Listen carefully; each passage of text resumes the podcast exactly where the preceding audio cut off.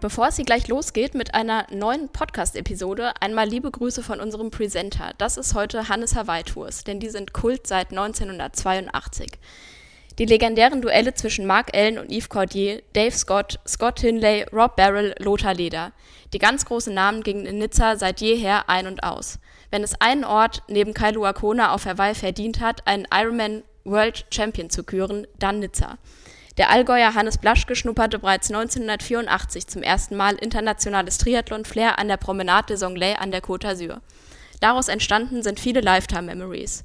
Seitdem kehrte Hannes mit seinem Unternehmen Hannes Hawaii Tours immer wieder an die Wiege des europäischen Triathlonsports zurück. Zuletzt zur Ironman 73 WM 2019. Gerne stellt euch das Team des Reiseveranstalters sein Wissen und die jahrelange Erfahrung zur Verfügung und bietet euch den bekannten HHT-Service vor Ort an. Und das wie immer mit der gleichen Leidenschaft, mit der auch ihr euren Sport betreibt. Unter dem Motto We Care for You findet ihr unter hannes-hawaii-tours.de alles, was ihr für eure Wettkampfreise zur Ironman WM 2023 wissen müsst. Und was für die Männer in Nizza gilt, das gilt natürlich weiterhin und in diesem Jahr besonders für die Frauen auf Hawaii. Und jetzt viel Spaß mit der neuen Episode. Moin und herzlich willkommen zu einer neuen Episode von Power and Pace Triathlon Training. Ich bin Anna Bruder und mir gegenüber sitzt mal wieder euer Coach Björn Geßmann. Moin, moin. Anna und äh, moin an alle da draußen aus der schleswig-holsteinischen Sonne. Ja, moin aus der Hamburger Sonne hier. Alles, ja, das- ist ein bisschen, bisschen bewölkt, aber Das würde den Leuten richtig wehtun, weil wir im Moment, also ich sage jetzt nicht, wann wir aufzeichnen, je nachdem, wann der Podcast rauskommt, aber diese Woche hat gefühlt ganz Deutschland schlechtes Wetter gehabt. Und das sind immer die Momente, wo der Norddeutsche dazu geneigt ist, ähm, auch zumindest phasenweise kundzutun, dass sich diesmal das Blatt gewendet hat und einfach auch Ja, mal dem, dem Rest mitzuteilen. Ne? Schade, dass es regnet in Nordrhein-Westfalen, aber hier ist wunderschön. Hm. ja, Ja, wir müssen diese, diese wenigen, diese fünf, sechs Tage im Jahr, die müssen wir nutzen. Ist einfach auf jeden Fall. Ich gehe morgen kurz, kurz Radfahren. Das würde So. ich in Frankfurt nicht machen, so. glaube ich. So, Stichwort Radfahren. Gute Überleitung zum Thema. Wir unterhalten uns heute über lange Einheiten, die längsten, die wir so in den Trainingsplänen finden können und wollen klären, wieso stehen die überhaupt da, wieso mache ich die, wer macht die überhaupt, also auch wenn ich eine Sprintdistanz mache, was ist dann eine lange Einheit, was ist die Zielsetzung dahinter und wie kann ich gegebenenfalls Risiken vermeiden, die es ja durchaus geben kann. Und ähm, wir machen das übrigens in der Podcast-Aufzeichnung, äh, nicht zuletzt deswegen, weil wir da schon einen richtig schönen Artikel zugeschrieben haben, den ihr im Printmagazin findet, in der Ausgabe Mai dann. 210. So, also, Ich da, denke in äh, Nummern, äh, ja, kann ich verstehen. in Heftnummern, Ähm, weil ich schon zwei Ausgaben weiter bin. Ja, ja, ja, So ungefähr, also die aber 210, 210. Findet, findet raus, ob es die April- oder die Mai-Ausgabe war quasi. ähm, weil jetzt kommt ja schon die Juni-Ausgabe. Also von daher findet es raus, aber da, wie gesagt, da haben wir uns schon mal sehr lange dazu unterhalten und da war auch wieder der Tenor, das sage ich, also die Power and Pacer im Speziellen, die hören das oft von mir, aber wahrscheinlich jeder andere hier auf diesen Kanälen auch. Ähm, so ein typisches Thema, bei der äh, ich sag mal so, positiv formuliert, es mir zugute kommt, dass man auch mal zwischen den Zeilen spricht und nicht immer nur alles ganz konkret in kurzen Sätzen begründen muss, weil das Thema halt einfach auch ja, ein bisschen komplexer ist, als man gerade denkt. Also wenn wir jetzt über lange Einheiten und warum laufen wir wie lange, warum ist der Lauf nicht länger oder die Radeinheit nicht länger und so weiter und so fort, dann ist das ja jetzt nicht wie eine mathematische Formel, 3 plus 3 ist 6 so ungefähr, sondern das hat ja schon ein bisschen mehr Umweg auch, den man in der Erklärung nimmt. Und deswegen habe ich damals schon, bin ich mir ganz sicher, auch zu dir gesagt, hey, lass mal da einen Podcast zu machen, weil ähm, ist cool, wenn wir das im Magazin unterbringen, aber das hat noch ganz viel Potenzial für gute Unterhaltung. Ja, genau. Der Platz ist ja da auch immer ein bisschen begrenzt. Ich muss es auf den Punkt äh, bringen und darf nicht zu viel drumherum schwafeln. Hier können wir das aber sehr gerne machen. Auf da freue ich mich drauf. Gut, let's go. Ähm, fangen wir mal mit der ganz einfachen Frage an. Was gilt denn überhaupt als lange Einheit? Für wen? Ja, so, und da geht es jetzt nämlich schon los Mhm. mit der Gegenfrage. Äh, vielleicht gehen wir mal die einzelnen Trainingsplan-Kategorien durch, beziehungsweise die Trainingsziele und Ambitionen, die dahinter stecken, weil das ja sicherlich zusammenhängt. Eine Sprint- und olympische Distanz. Was, auf was muss ich mich da einstellen? Ähm, und diesem Format entsprechend gehe ich nochmal, ich gehe nochmal einen kurzen Schritt zurück an der Stelle. Ja. Und ähm, du hast gefragt, wie lang ist denn eine lange Einheit? Und ähm, das ist ja jetzt genau der Grund, warum, warum wir auch darüber sprechen, weil man sich immer überlegen muss, ähm, wir sprechen jetzt gerade von der Zeitdauer. Ähm, die Intensität haben wir noch gänzlich außen vor gelassen an der Stelle, ja. aber die spielt durchaus eine entscheidende Rolle. Aber wir reden nur von der Zeitdauer von einer einzelnen Trainingseinheit. Das heißt, ja. wir kümmern uns gerade nicht unbedingt um die Intensität, da wir die unberücksichtigt lassen, lassen wir auch unberücksichtigt, wie viel zum Beispiel Energie wir verbrauchen, wie anstrengend die Einheit ist, was die für eine Trainingsbelastung mit sich bringt, etc. pp. Und was wir gänzlich außen vor lassen, ist natürlich dieser Gesamtkontext. Also ist das eine Einheit, die wir an einem Samstag machen, die dann vielleicht, weiß ich nicht, so viel Volumen hat, die einzelne Einheit, wie wir sonst die ganze Woche mit dieser Disziplin akkumuliert verbringen. Also ich mache ein Beispiel, wir fahren vier Stunden Rad ähm, und wir sind vielleicht vorher in der Woche nur dreimal Rad gefahren, nur in großen Anführungsstrichen, weil das ja schon echt oft gewesen wäre, wenn das unter der Woche ist. Und sind da vielleicht aber immer nur irgendwas zwischen einer Stunde und anderthalb gefahren und kommen dann akkumuliert auf die gleiche Zeitdauer wie der einzelne Samstag. Und das alleine ist ja schon, da sind ja so viele ähm, Unwägbarkeiten, aber natürlich auch Potenziale bei, dass ich einfach glaube, dass, dass wir da diesen Umweg in der Erklärung brauchen. Wenn es jetzt um die um die Disziplinen geht zum Beispiel, müssen wir uns immer überlegen, ähm, ich beschreibe das immer ganz gut, so mit den Grundprinzipien der Trainingsqualität, die ich immer ganz wichtig finde zu beachten. Und die, die Grundprinzipien der Trainingsqualität bringen zwei Eingangsfragen mit sich. Frage 1, warum mache ich das? Frage 2 mhm. ist, wie setze ich das um? Also wie mache ich das? Also warum und wie? Und das ist letztendlich eine, eine, das sind diese zwei Fragen, kann man bei jeder Frage anwenden, die in irgendeiner Form was mit Training zu tun hat. Warum mache ich die lange Einheit bei der olympischen Distanz zum Beispiel? Mhm. Ne? Und jetzt definiere ich einfach, jetzt gehe ich den Weg andersrum. Ich setze jetzt mal die Dauer fest und dann überlegen wir, warum man das macht.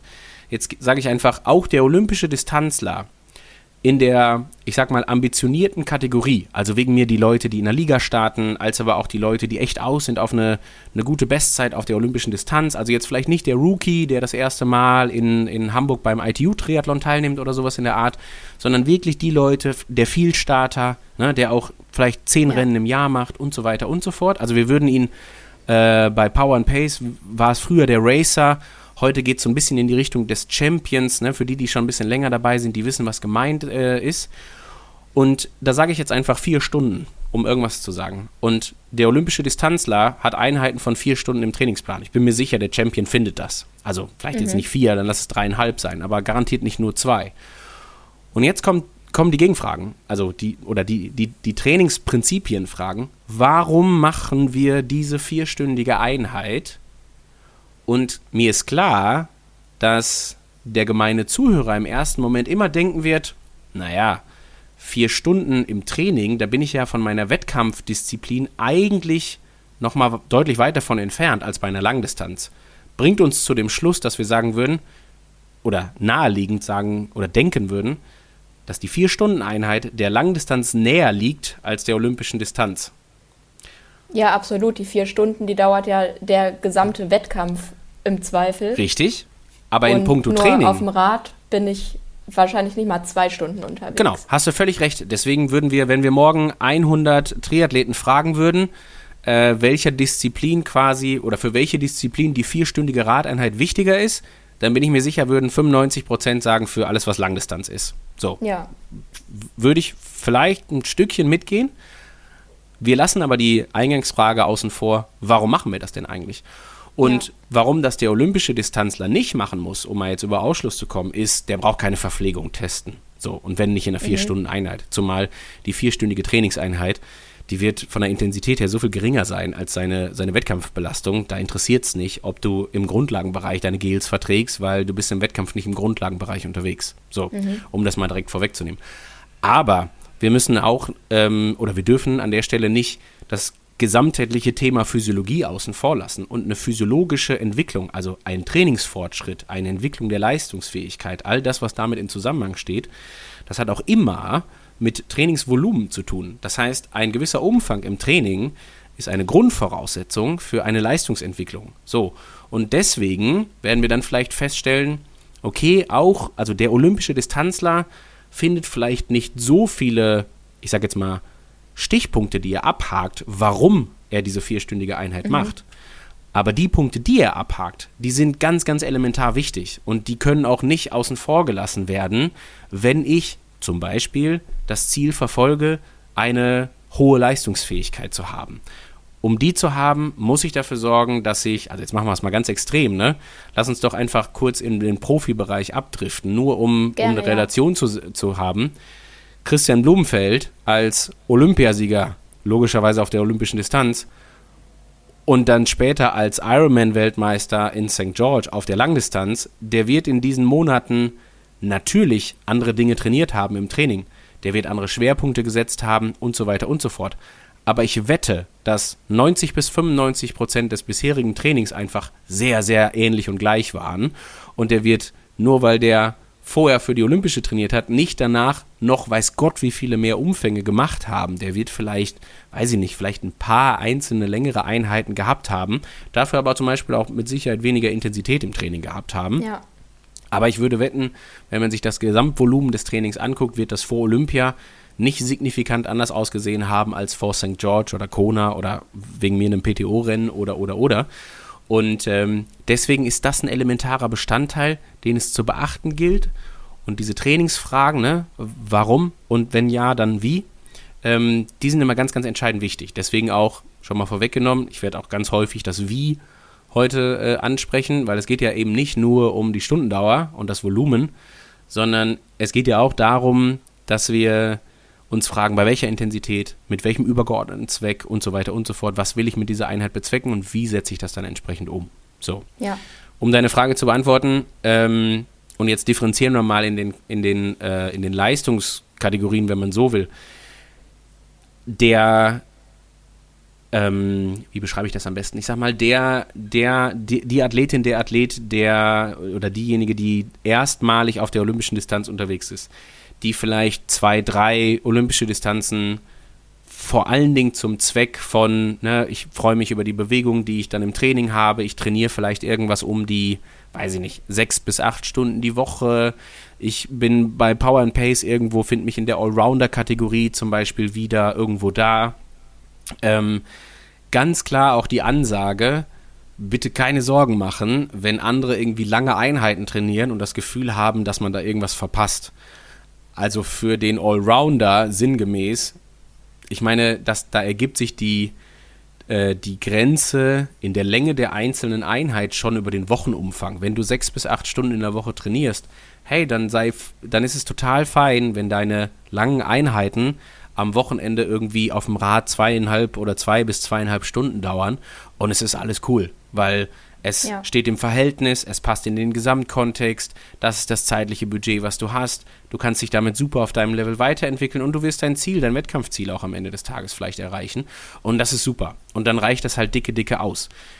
Diejenigen, die bei Olympia gewinnen wollen, ähm, um jetzt mal die ganz andere äh, Ecke sich auszusuchen, die müssen viel Umfang trainieren. Und dann kommen die nicht drum rum, wenn sie viel Umfang trainieren müssen, auch zwangsläufig lange Einheiten zu fahren, weil die werden sich nicht dreimal am Tag aufs Rad setzen und eine Stunde fahren, sondern die werden auch mal vier oder fünf und vielleicht auch sechs Stunden fahren. Und die werden auch, wenn sie, ich sag jetzt mal irgendwas, 100 Kilometer laufen wollen die Woche, dann brauchen die dafür auch irgendwie sechs, sieben Stunden laufen in der Woche. Und das wird sich auch nicht aufsummieren über eine Stunde am Tag, sondern das wird auch mal so sein, dass die zwei, drei Tage nicht laufen und an anderen Tagen anderthalb oder zwei Stunden laufen. Und so ergibt sich das dann. Also deswegen das hat auch ganz, Weil man halt auch nicht acht Einheiten am Tag machen kann. Völlig richtig, genau. Also es ist einfach eine, eine, Frage der Effizienz am Ende und der Organisation. Und ähm, deswegen würde ich da schon sagen, allein, auch, auch auf der Olympischen, die gefühlt von der Trainings, vom Trainingsvolumen einer einzelnen Einheit am entfernter ist als die Langdistanz, auch die braucht irgendwie alles. Ähm, also ne, die deckt auch irgendwie jede, jede, jede Dauer einer einzelnen Einheit ab. Mir ist wichtig, dass klar ist, ähm, für die, für alle Hobby- und Amateursportler, die ne, Bock haben, irgendwie hier ITU auch gut zu machen oder wegen mir auch 2, 3, 4, 5 äh, Olympische machen, bitte keinen Stress machen, wenn die vier Stunden Einheit nicht dabei ist. Bitte auch keinen Stress machen, dass man noch nie einen langen Lauf gemacht hat oder sowas. Also der lange Lauf jetzt per Definition, der irgendwie anderthalb Stunden oder länger ist. Auch da muss man sich überhaupt keine Gedanken zu machen und so weiter. Deswegen kann man auch das gerne dann vernachlässigen. Also das mhm. ist mir ganz wichtig, dass das jedem klar ist. Hier keine Angst haben, irgendwas zu verpassen auf der einen Seite auf der anderen Seite, ähm, für die, die das vielleicht in die andere Richtung falsch einschätzen, wenn man sehr, sehr schnell sein will, dann braucht es Umfang. Da kommt ja. man nicht drum rum. Und wenn man einfach nur Bock hat, vier Stunden Rad zu fahren, sprechen wir nachher noch drüber, was man da beachten sollte, damit das überhaupt kein Problem ist, wenn es auch mal eine Stunde länger wird, als vielleicht im Plan steht. Ähm, wir haben jetzt nur vom Radfahren erstmal gesprochen. Zum Laufen könnten wir eine komplette eigene Podcast-Folge aufnehmen, da kommen wir später nochmal drauf. Wie ist es denn mit dem Schwimmen? Also, ich bereite mich jetzt auf eine Langdistanz vor. Ich bin einmal bisher die 3,8 geschwommen, noch nicht länger, bin da sehr glücklich drüber. Sollte ich das besser machen und vielleicht auch mal Überdistanzen regelmäßig machen oder was ist da die Mindestanforderung und das Maximum? Mhm. Äh, deswegen interessant die Frage, weil wir jetzt bei der Disziplin sind, bei der vermutlich die Wettkampfleistung, ja, die ist definiert, klar, wir wollen 3,8 Kilometer zum Beispiel haben, äh, aber die Trainingsumsetzung am entferntesten voneinander liegen.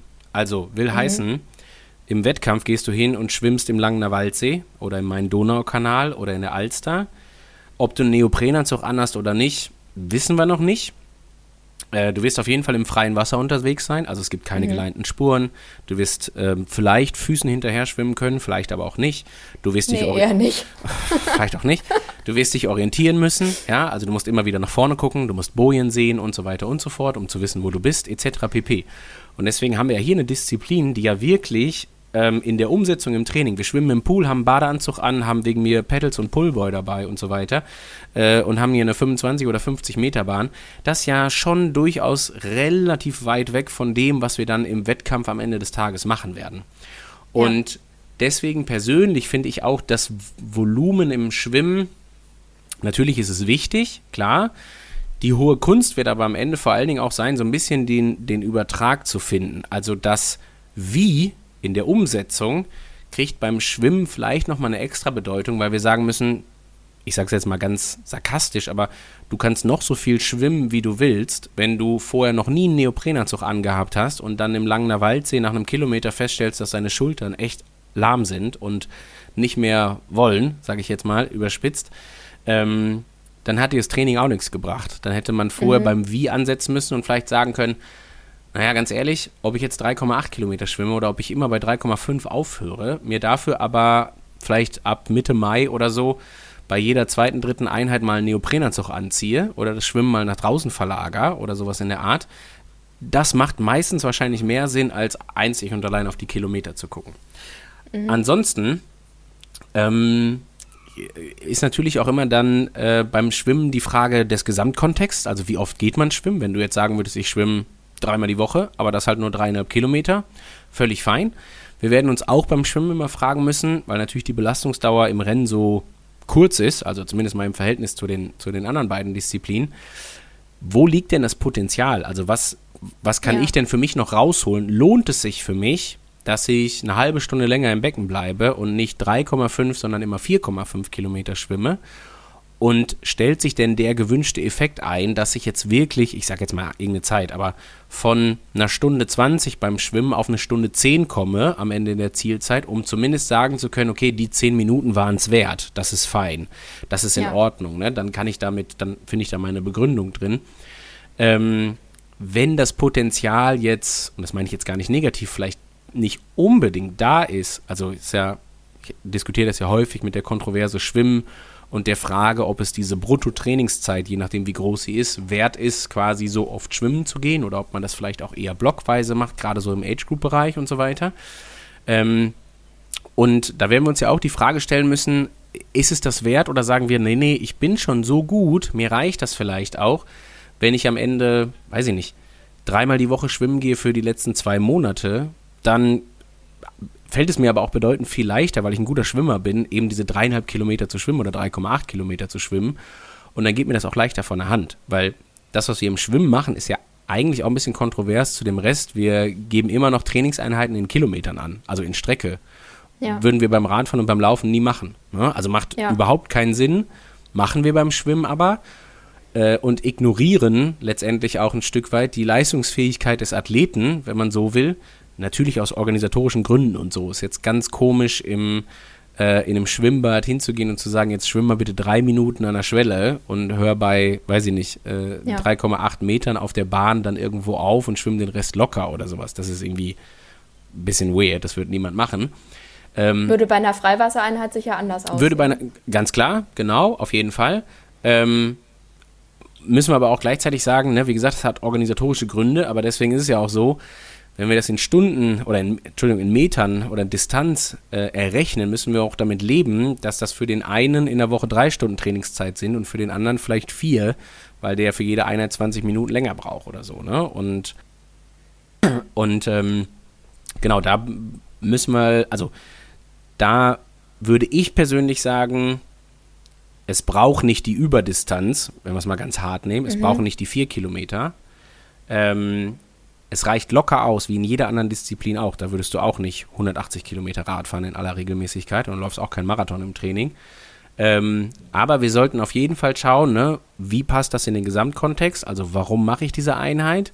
Ist das für mein Potenzial irgendwie ausgelegt? Und dann auch uns viel ums Wie kümmern. Also lieber vielleicht sogar etwas weniger schwimmen, aber an der Umsetzung arbeiten, als einfach nur zu schwimmen, ohne an der Umsetzung zu arbeiten ja. am Ende. Meine Kombination wäre natürlich das Beste.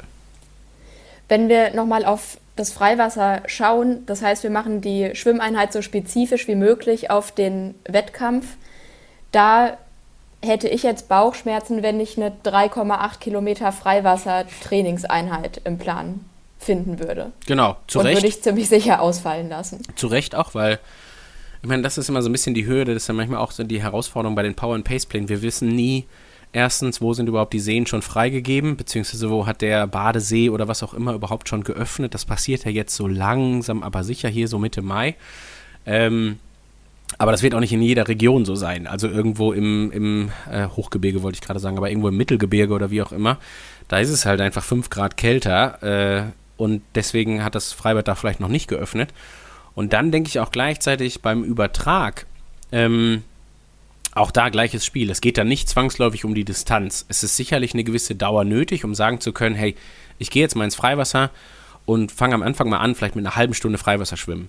Und mhm. alleine das Zeitgefühl, das ist ja schon immer überraschend, finde ich persönlich, wenn man dann ins Wasser geht und die halbe Stunde schwimmt. Eine halbe Stunde im Freiwasser fühlt sich gänzlich anders an als eine halbe Stunde im Schwimmbad. Ne? Also wenn du jetzt alleine ja. nur am Ende die Strecke anguckst, die du geschwommen bist und du bist den See vielleicht einmal quer durchgeschwommen, dann ist es ja schon nicht in Relation zu dem, was du im, im, im normalen Schwimmbad hast, weil da weißt du genau, das sind 25 Meter. Da geht es nur um die Häufigkeit, wie oft du es schwimmst und dann akkumuliert sich das. Und deswegen finde ich persönlich ähm, gerne anhand von Zeitdauer langsam Anfang, 20 Minuten, vielleicht eine Viertelstunde, vielleicht überhaupt erstmal ein bisschen Neogewöhnung haben und so weiter. Jemand, je nachdem, wie oft man den schon anhatte, je nachdem, wie neu der ist, das ist auch immer ein Thema, ne? wenn der am Anfang noch ein bisschen steifer ist und so auch überhaupt erstmal mit dem Anziehen und etc. pp klarkommen, gucken, dass nicht überall Wasser drin ist und so weiter. Und dann einfach mal, wie gesagt, 20 Minuten, eine halbe Stunde probieren. Und wenn man das irgendwann gesteigert hat auf eine Dreiviertelstunde oder, oder, oder, dann ist das ja fein. Also es braucht nicht die äh, 3,8 Kilometer Einheit, damit man dann sagen kann, yo, jetzt bin ich dafür gewappnet. Weil selbst dann, ja. muss man ja immer noch sagen, ist es im Rennen immer noch anders. So, dann hast du Leute um dich rum, hast aber vielleicht auch zur Sicherheit ein Kajak irgendwo oder die Orientierung fällt dir auch leichter, weil du hast überhaupt Bojen und musst dich nicht am Steg auf der anderen Seite vom See orientieren oder wie auch immer. Von daher ganz entspannt. Also ich würde es da wirklich nicht ähm, beim Schwimmen jetzt nicht auf die Kilometer in der Hinsicht anlegen. Es ist wie so oft, wenn man eine gewisse Konsistenz im Schwimmtraining hat, dann ist das schon mal super. So, dann geht es um die Umsetzung, also beachten, vorher mal im Neo geschwommen zu sein. Das muss ja auch nicht im Freiwasser sein, das kann man, ich weiß, sieht immer blöd aus, aber das kann man ja auch getrost in einem Schwimmbad testen, das ist auch nicht das Problem.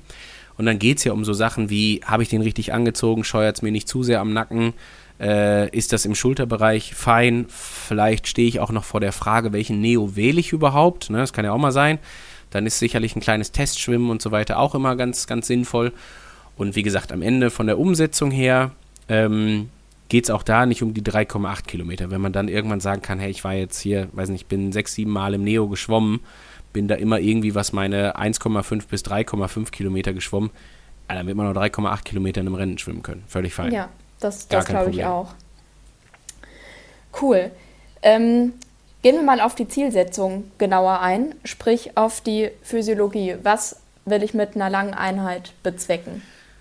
Immer wenn ich mich zu, bei einer gewissen Intensität bewege, die gesteigert ist zum Rumsitzen, ähm, habe ich gibt es ja gewisse Prozesse, die in Gang gesetzt werden. Also ich muss ja für eine gewisse Intensität, um das vielleicht nochmal um mal ganz vorne anzufangen, eine gewisse Leistung erbringen. Leistung ist eine Sache, die kennen wir beim Radfahren jetzt mittlerweile quasi von irgendwelchen, entweder vom Powermeter oder auch vom Smart Trainer zu Hause und so weiter und so fort. Wir können die also greifbar machen, aber eine gleich geartete Form der Leistung brauchen wir ja genauso gut beim Schwimmen und beim Laufen auch. So, sonst kommen wir nicht voran. Und wir müssen uns dann immer überlegen, dass wir für die Generierung dieser Leistung immer eine gewisse Energie zur Verfügung stellen müssen. Ansonsten kann keine äh, Leistung letztendlich aufs Pedal, auf die Straße, ins Becken gebracht werden. Am Ende geht die Leistung bis zu einem gewissen Grad immer auch ein Stück weit Hand in Hand mit dem Umsatz an Energie. Also will heißen, je mehr Energie wir umsetzen können, desto mehr Leistung können wir am Ende auch erbringen. Mhm. Beim Radfahren, das ist leider die einzige Disziplin, bei der das funktioniert, weil das halt so eine ja, sehr stumpfe Sportart ist, die von, von der Effi oder Effektivität, wenn man so will, oder von der Ökonomie her relativ eng vorgegeben ist, können wir das ins Verhältnis setzen und können sagen, dass wir für ein Watt auf dem Pedal ungefähr 12 Milliliter an Sauerstoff brauchen. So, mhm. jetzt müssen wir uns überlegen, wenn wir dann 200 Watt fahren, dann brauchen wir 2400 Milliliter. Wenn wir 300 Watt fahren, brauchen wir 3600 Milliliter. Bis zu einer gewissen Intensität ist das ein linearer Zusammenhang.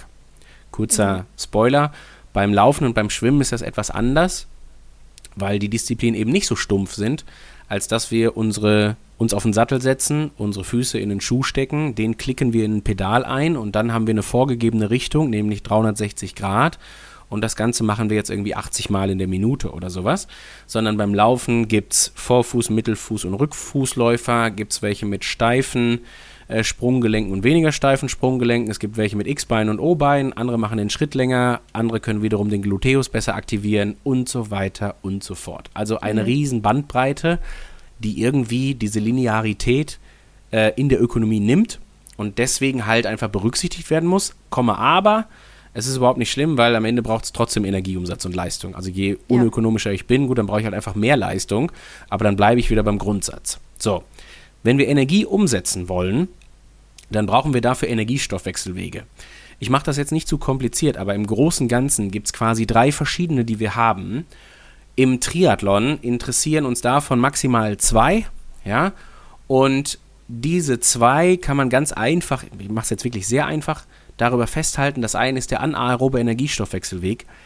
Äh, bei dem generieren wir vor allen Dingen aus Kohlenhydraten in der Glykolyse am Ende Energie. Und das andere, und das ist der mit Abstand wichtigste, ist der oxidative, also der aerobe Stoffwechsel. Und dieser aerobe Stoffwechsel generiert oder wandelt Energie um aus am Ende entweder unseren beiden beliebten Substraten, entweder Kohlenhydraten oder Fetten, in bis am Ende in die kleinste Einheit in ATP, also die Energie, die wir brauchen zur Muskelkontraktion, die dann am Ende die Leistung erzeugt. So, dieser aerobe Stoffwechsel, dieses oxidative System, das trainieren wir jeden Tag. Immer wenn wir uns bewegen, dann wollen wir am Ende des Tages auch darauf hinaus, dass sich dieses oxidative System bitte anpasst. Das Prinzip ist nämlich ganz einfach. Je größer das ist, desto besser. Super stumpf. Ja? Ähm, egal in welcher Triathlon-Disziplin. Egal in welcher Triathlon-Disziplin, auch egal in welcher, dann können wir noch jede Spielsportart, Mannschaftssportart mit reinnehmen, wir können den Radsport mit reinnehmen, wir können den Marathonlauf mit reinnehmen, den 10-Kilometer-Lauf mit reinnehmen, also alles, was irgendwie Mittel- und Langstrecke mindestens ist. Wir fangen irgendwann an zu differenzieren, wenn wir in, in Disziplinen kommen, bei denen die Belastungsdauer so kurz ist, dass dieses oxidative System vielleicht noch keine Rolle spielt von der Zeitdauer. Also der 100-Meter-Läufer, der braucht das untergeordnet. Für den ist das nicht das Wichtigste. Ja. 200 Meter, ah, da kommen wir langsam aber sicher in den Bereich, dass das oxidative System mitspielt und wir es auch zumindest mal zu einem höheren Prozentsatz brauchen als bei 100 Metern. 1500, aber volle Möhre. Also ein 1500 Meter Läufer braucht das, genau wie 3000 Meter Hindernis, genau wie 5000 Meter und so weiter und so fort. Und ähm, für all die gilt nicht irgendwie, dass die das dann irgendwann mehr brauchen, sondern für all die gilt, je größer, desto besser. Für alle gleich. Ja. Manche, also der 1500 Meter Läufer, der braucht dann noch das, den anderen Stoffwechselweg, den anaeroben, den ich eben angesprochen habe, mehr als der Langstreckentriathlet. Aber beim aeroben Stoffwechsel wehrt sich keiner dagegen, dass der so, so riesig wie möglich ist. So. Das heißt, auch diese Sportlerinnen und Sportler haben lange Einheiten in ihren Trainingsplänen. Die und der Unterschied, also wird sicherlich da sein zwischen denen und einem Marathonläufer, ganz klar, aber nicht so extrem. Genau, also ob der 1500 Meter Läufer das wirklich macht oder ob der nicht auch, jetzt wird es ein bisschen physiologischer, aber ob der nicht auch riskiert, dass dadurch durch den, durch den langen, lockeren Lauf sein, sein anaerober Stoffwechsel, den er auch braucht, sich vielleicht reduziert. Da gibt es ein gewisses mhm. Risiko, ja, da müssen wir so ein bisschen vorsichtig sein.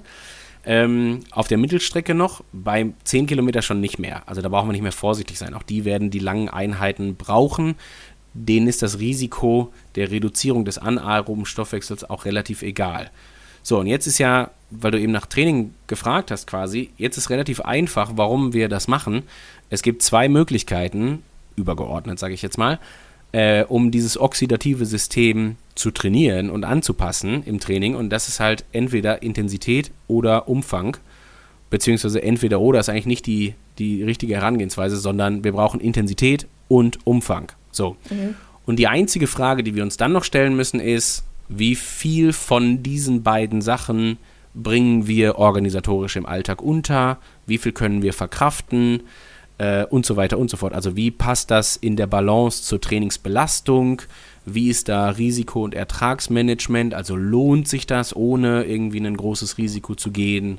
Gerade jetzt speziell bei Intensitäten ist das ja dann oft eine Frage und sowas.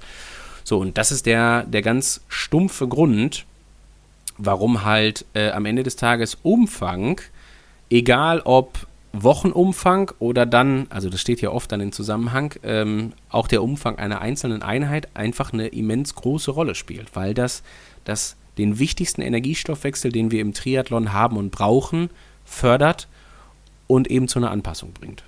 Mhm und weniger risikoreich ist, zumindest unter bestimmten Voraussetzungen, als mal ganz krass gesagt, sich drei Einheiten pro Tag jeden Tag mit Intensitäten voll zu ballern. Genau, also wir müssen immer äh, im Blick behalten quasi, wie ich das eben schon gesagt habe, so ein bisschen dieses, ähm, ja, wenn man so will, machen wir es mal ganz deutsch, das B- und Entlastungsprinzip in irgendeiner Form. Wir müssen vor allen Dingen auch im Blick behalten, wie die Risikoabwägung ist aus Adaptation, die da stattfindet, oder Risiko, welches wir gehen in puncto Verletzungen, Überbelastung etc. pp. So. Ich meine, jetzt könnte man hingehen und könnte sagen, mach's mal ganz stumpf, ne? Aber ich verweise nochmal ganz kurz auf Christian Blumenfeld. Der Trainingsplan von Christian Blumenfeld, egal ob jetzt vor Olympia oder vor der Ironman Langdistanz, ich setze jetzt mal 35 Wochenstunden als Trainingszeit an. Der holt aus diesen 35 Stunden ja quasi auch alles raus, was sein Körper in irgendeiner Form verkraften kann. Also ja. der kann nicht 45 Stunden oder 50 Stunden die Woche trainieren, weil jede Stunde mehr, die er trainieren würde, zu Lasten seiner Regeneration gehen würde, was bedeuten würde, er wäre nicht mehr in der Lage, seinen Energiehaushalt entsprechend wieder aufzufüllen. Er wäre nicht mehr in der Lage, genügend Proteine zuzuführen und die zu verarbeiten, um den ganzen Reparaturprozess in, ganz, in Gang zu setzen, den wir nicht zuletzt durchs Training erzeugen. Wahrscheinlich wäre sein Immunsystem deutlich eingeschränkt, sein Hormonhaushalt würde sich vermutlich sogar runterregulieren. Also ich will jetzt nicht über Christian Blumenfeld, sondern der ist jetzt alibimäßig für jeden von uns quasi. Ne? Den habe ich jetzt nur gerade in Relation genommen, weil ich den eben schon mal einmal äh, erwähnt habe. Das gilt jetzt natürlich für jeden. Ähm, und so weiter und so fort. Also Prozesse, wo wir sagen können, die werden zwangsläufig über die Zeitdauer, also jetzt nicht innerhalb einer Einheit, aber über mehrere Tage hinweg oder vielleicht Wochen hinweg dazu führen, dass irgendwann in diesem System ein Bruch entsteht. Also entweder wir werden krank, wir kriegen einen Ermüdungsbruch, wir leiden vielleicht sogar am Übertrainingssyndrom oder oder oder wir haben Red S, weil wir den Energiehaushalt nicht gestemmt bekommen haben, etc. pp. Und dann ist natürlich das Pendel jetzt eben nicht zugunsten der Adaptation ausgeschlagen, sondern halt äh, zu, in Anführungsstrichen, Gunsten des übermäßigen Trainingsstresses und deswegen geht es halt nach hinten los und das klappt nicht. Und am Ende des Tages, egal ob man Christian Blumenfeld, Anna Bruder oder Björn Giesmann heißt, wird sich ja jeder überlegen müssen, wie er diese Balance in irgendeiner Form halten kann. Also auch du würdest sagen, bei wie viele Stunden trainierst du gerade in der Woche, ganz grob im Schnitt? So 15 würde ich sagen. Warum nicht 25? Weil ich auch noch einen Vollzeitjob Verdammt. habe. So, also Ja. an der Stelle der Im Hinweis. Trainingslager waren es 26, aber da hatte ich auch zero Verpflichtungen, außer es irgendwie ins Schwimmbad zu schaffen und zum Essen. So, Und ich musste nicht mal selbst abräumen oder spülen. Se- Sehr gut beschrieben. Und das, ne, da wird jeder relaten können. Jetzt können wir noch Frank Wechsel fragen, ob es ab jetzt in Ordnung ist, dass du auf der Arbeit statt zu arbeiten vielleicht schläfst oder so. So könnten wir das kombinieren oder ob wir deine Arbeitsstelle runterschrauben dürfen auf 50 Prozent, damit du dich mehr aufs Training konzentrieren kannst. Aber dann wirst du wieder ein Argument haben, warum das vielleicht keine gute Idee ist. Und vielleicht wieder auch Frank sagen, Ja. nee, passt mir nicht so richtig. Und deswegen, ja. genau, und deswegen ist es ja wie bei jedem so, wir müssen das immer auch in Einklang bringen und wir müssen auch das so ein Stück weit im Gesamtkontext sehen. Also es geht natürlich nicht ähm, hinzugehen und zu sagen, ich muss jetzt, ich sag jetzt mal, ich habe ein Tagesbudget von 24 Stunden, davon muss ich acht Stunden schlafen oder sollte ich acht Stunden schlafen, bleiben 16. Äh, davon gehe ich acht Stunden arbeiten, bleiben acht, deswegen kann ich acht Stunden trainieren. Ne? Klappt natürlich nicht, weil, Ja. wie du es richtig gesagt hast, wir müssen essen, wir müssen den Arbeitsweg hinter uns bringen, wir müssen einkaufen, wir müssen uns um den Haushalt kümmern und Ich egal habe jetzt. diese Rechnung mal spaßeshalber aufgemacht und habe mir die kompletten Wochenstunden insgesamt aufgeschrieben und dann so alles abgerechnet und dachte, hey, ich habe ja total viel Zeit fürs Training und Ja. die Realität sieht aber komplett anders aus. Das ist, ähm, das habe ich früher immer schon gehabt, wenn ich, als ich noch ähm, reihenweise Age Grouper trainiert habe, äh, Anfang der Saison war immer die klassische Frage, was würdest du schätzen, wie viel Trainingsvolumen du so ungefähr zur Verfügung hast, im guten Durchschnitt über das Jahr hinweg und dann immer schon so Brücken gebaut. Klammer auf, auch wenn du vielleicht mal irgendwie auf Dienstreise Ja. bist oder mal Urlaub machen willst und dies und das und jenes. Und ja, die Erkenntnis ist ganz klar, mindestens 80 Prozent geben zu viel an. Und irgendwann war das dann so, Ja. wenn ein Athlet gesagt hat, nee, 15 Stunden kriege ich schon, ne? also diese typische Oktober, Anfangsmotivation, alles klar, jetzt geht's los. Ne? Ironman Frankfurt nächstes Jahr, äh, ich packe jetzt hier alles rein. Ich habe, weiß ich nicht, organisatorisch mich um alles gekümmert, damit es jetzt losgehen kann. Ähm, und wenn derjenige gesagt hat, 15 Stunden, habe ich maximal 12 angesetzt, weil ich gedacht habe, Ja. das reicht dicke aus. Also, und das reicht auch aus im Sinne von das Ziel, was der oder die Athletin hat, äh, das Trainingsvolumen, was sie zur Verfügung stellt, Umsetzungsmöglichkeiten etc. pp. war immer schon oft klar, ja, das funktioniert auch mit 10 oder 12 Stunden die Woche. Deswegen lass uns mal lieber weniger planen und auf Nummer sicher gehen und die Konsistenz darüber haben, dass man eben nicht verletzt ist und nicht krank ist oder wenig. Also nicht, geht ja nicht. Ähm, und dann ist es fein. Und ja, so, so ergibt sich das ja am Ende des Tages. Und ähm, wie sind wir jetzt darauf gekommen? Entschuldigung, ich bin weggelaufen vom, äh, vom, vom Ich habe gerade auch den, äh, wir waren bei der Physiologie. Ich hatte bei der auch Physiologie. den Faden verloren, weil es so spannend Ja, war. wunderbar. Und ähm, nichtsdestotrotz, ne, warum machen wir das? Jede einzelne Einheit auch am Ende des Tages, um auch diesen Gesamtkontext der 15 Stunden herzustellen, weil auch du wirst mir sagen, diese 15 Stunden machst du ja nicht, indem du wegen mir einen Ruhetag hast und dann sechs mal 2,7 Stunden trainierst, sondern du wirst es vielleicht auch so machen, dass du sagst, naja, unter der Woche habe ich ein bisschen weniger Zeit, dafür kann ich aber auch mal am Wochenende ein bisschen länger trainieren und dann sind wir ja automatisch schon bei der langen Einheit oder die langen Ja. Einheiten, weil sich das automatisch ergibt und weil die halt eben auch für den Gesamtkontext jetzt gerade eine wichtige Rolle spielen. Für jede kleine Sache, die wir in Bezug auf den Wettkampf irgendwie testen und ausprobieren und so weiter wollen, aber vor allen Dingen auch für die Physiologie. Also ganz, ganz, ganz, ganz wichtig. Ja.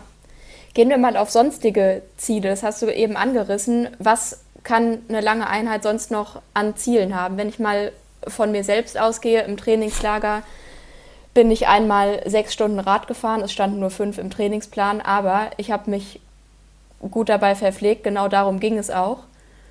Und hatte auch in der letzten Stunde noch ganz gut Zug auf der Kette und hatte dann die Gewissheit, dass ich da einiges vermutlich richtig gemacht habe, weil ich eben nicht komplett eingebrochen bin. Und jetzt noch die Abschlussfrage: Wie ging es dir nach der Einheit?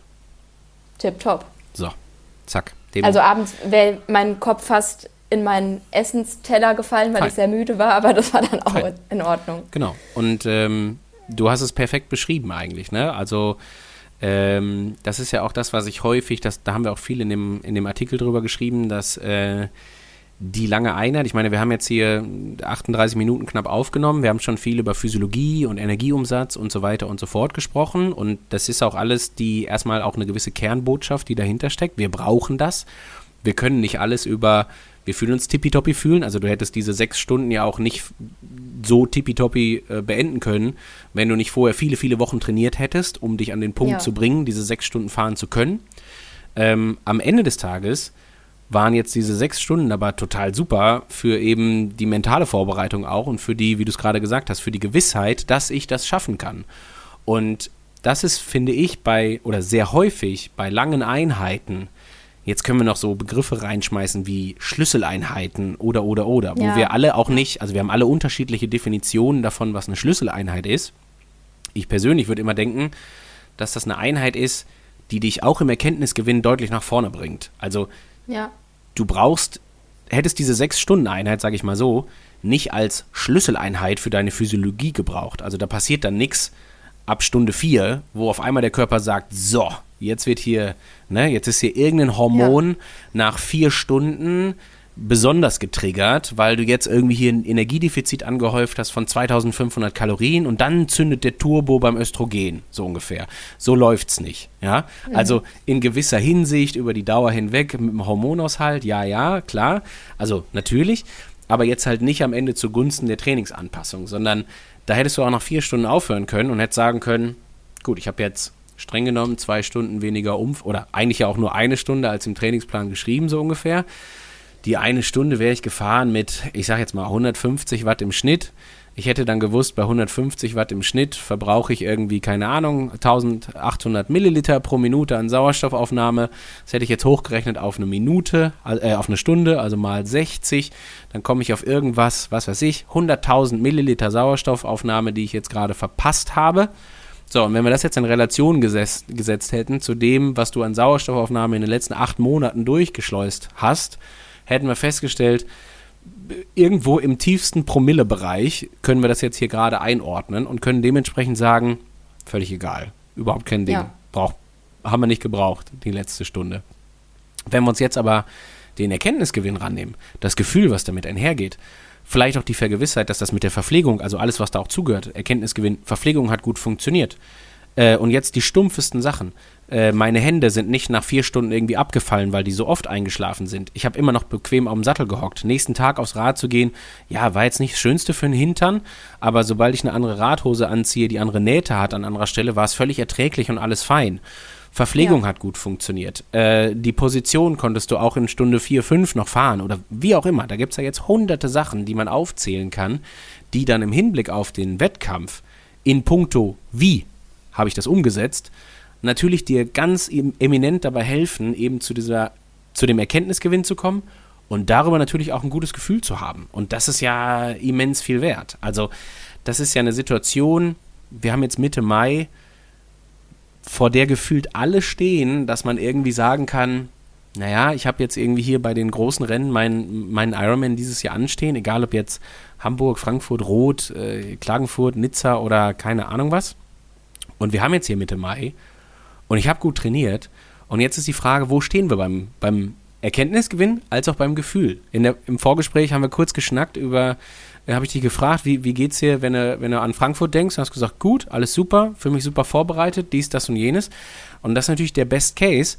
Aber auch wenn das jetzt gerade noch nicht so ist, also an alle da draußen, die jetzt hier nicht äh, äh, schon im Anna-Modus sind und sagen, nö, alles locker flockig machbar, überhaupt kein Thema und ich will es nicht. Frag mich noch mal äh, zwei Tage vorher. Völlig okay. Und ein bisschen auch große Töne gespuckt jetzt. Überhaupt nicht. Nein, nein, nein. Sondern ich habe auch dir gesagt, hey, geil. Und auch mal aussprechen und auch mal hingehen und sagen, nee, es fühlt sich alles gerade echt super an. Und das hat gut geklappt und das hat gut geklappt und das hat gut geklappt. Und auch wenn das jetzt gerade nicht so ist, wenn man noch sagt, naja, ich habe vielleicht noch nicht das Gel gefunden, welches ich irgendwie brauche. Oder ich habe schon noch das Gefühl, dass ich hier, weiß ich nicht, materialtechnisch, keine Ahnung, doch nochmal einen anderen Reifen fahren will, weil ich mir nicht sicher bin, ob der pannensicher genug ist. Ich hatte jetzt drei Platten letzte Woche. Oh, was auch immer. Das ist ja die Riesenherausforderung beim Triathlon, weil es einfach, finde ich, keine komplexere Sportart gibt, wo auch mehr, negativ gesagt, Fehlerpotenzial auch in irgendeiner Form liegt. Ja, absolut. Ähm, Und vor allen Dingen halt immer mit dem Hintergrund, man macht das ja jetzt auch nicht jede Woche. Das ist nicht wie Mannschaftssport und kann sagen, jo, letzte Woche Samstag war nix, lass mal nächste Woche Samstag besser machen und dann ist fein. Und dann ist die Niederlage von letzter Woche vergessen. So geht's ja nicht. Ähm, auf der anderen Seite auch mal positiv, ne? Man hat auch ganz viel Möglichkeit, um eben diesen Erkenntnisgewinn zu bekommen. Man kriegt das super im Training hin. Man braucht dafür keinen Gegner, man braucht dafür auch nicht mal Wettkampfbedingungen oder sowas in der Art, sondern man kann das alles auch im Training selber für sich erarbeiten. Und das kann ja auch viel gutes Gefühl geben. Und das ist super. Und das ist auch ganz häufig, wenn wir wieder bei langen Einheiten sind, einfach das Ziel einer langen Einheit. Also ich weiß, wir kommen gleich noch zum Laufen, aber das ist ja auch dann ganz oft immer der Punkt, den ich habe, wo ich sage, auch sicherlich ein bisschen provokanter, sage ich mal vorsichtig. Warum soll ein Lauf länger sein als anderthalb Stunden? Und jetzt nicht als Verneinung, sondern als Frage in den Raum. Also, warum hättest du für dich das Gefühl, dass du das machen möchtest oder dass du das brauchst oder willst oder wie auch immer? Und da werden wir feststellen, und das ist beim Radfahren genauso, es wird beim Freiwasserschwimmen oder beim Schwimmen genauso sein, es kommen die unterschiedlichsten Gründe auf, die kann man dann auch erarbeiten. Ähm, und das ist dann auch cool, die abzuhaken. Aber Ganz oft ist immer das gleiche Prinzip. Es ist herzlich egal, ob der Lauf zwei Stunden, zwei Stunden 15, zwei Stunden 30 oder vielleicht sogar nur anderthalb Stunden lang ist oder sowas, weil es geht um den Erkenntnisgewinn. Und wenn man den hat, ne, ja. du brauchst keine acht Stunden Einheit dafür, für den Erkenntnisgewinn. Nee. Du bist vielleicht auch keine 180 Kilometer gefahren in den sechs Stunden. Nee, weil es auf Mallorca war, inklusive Sacalobra und da, so. ja.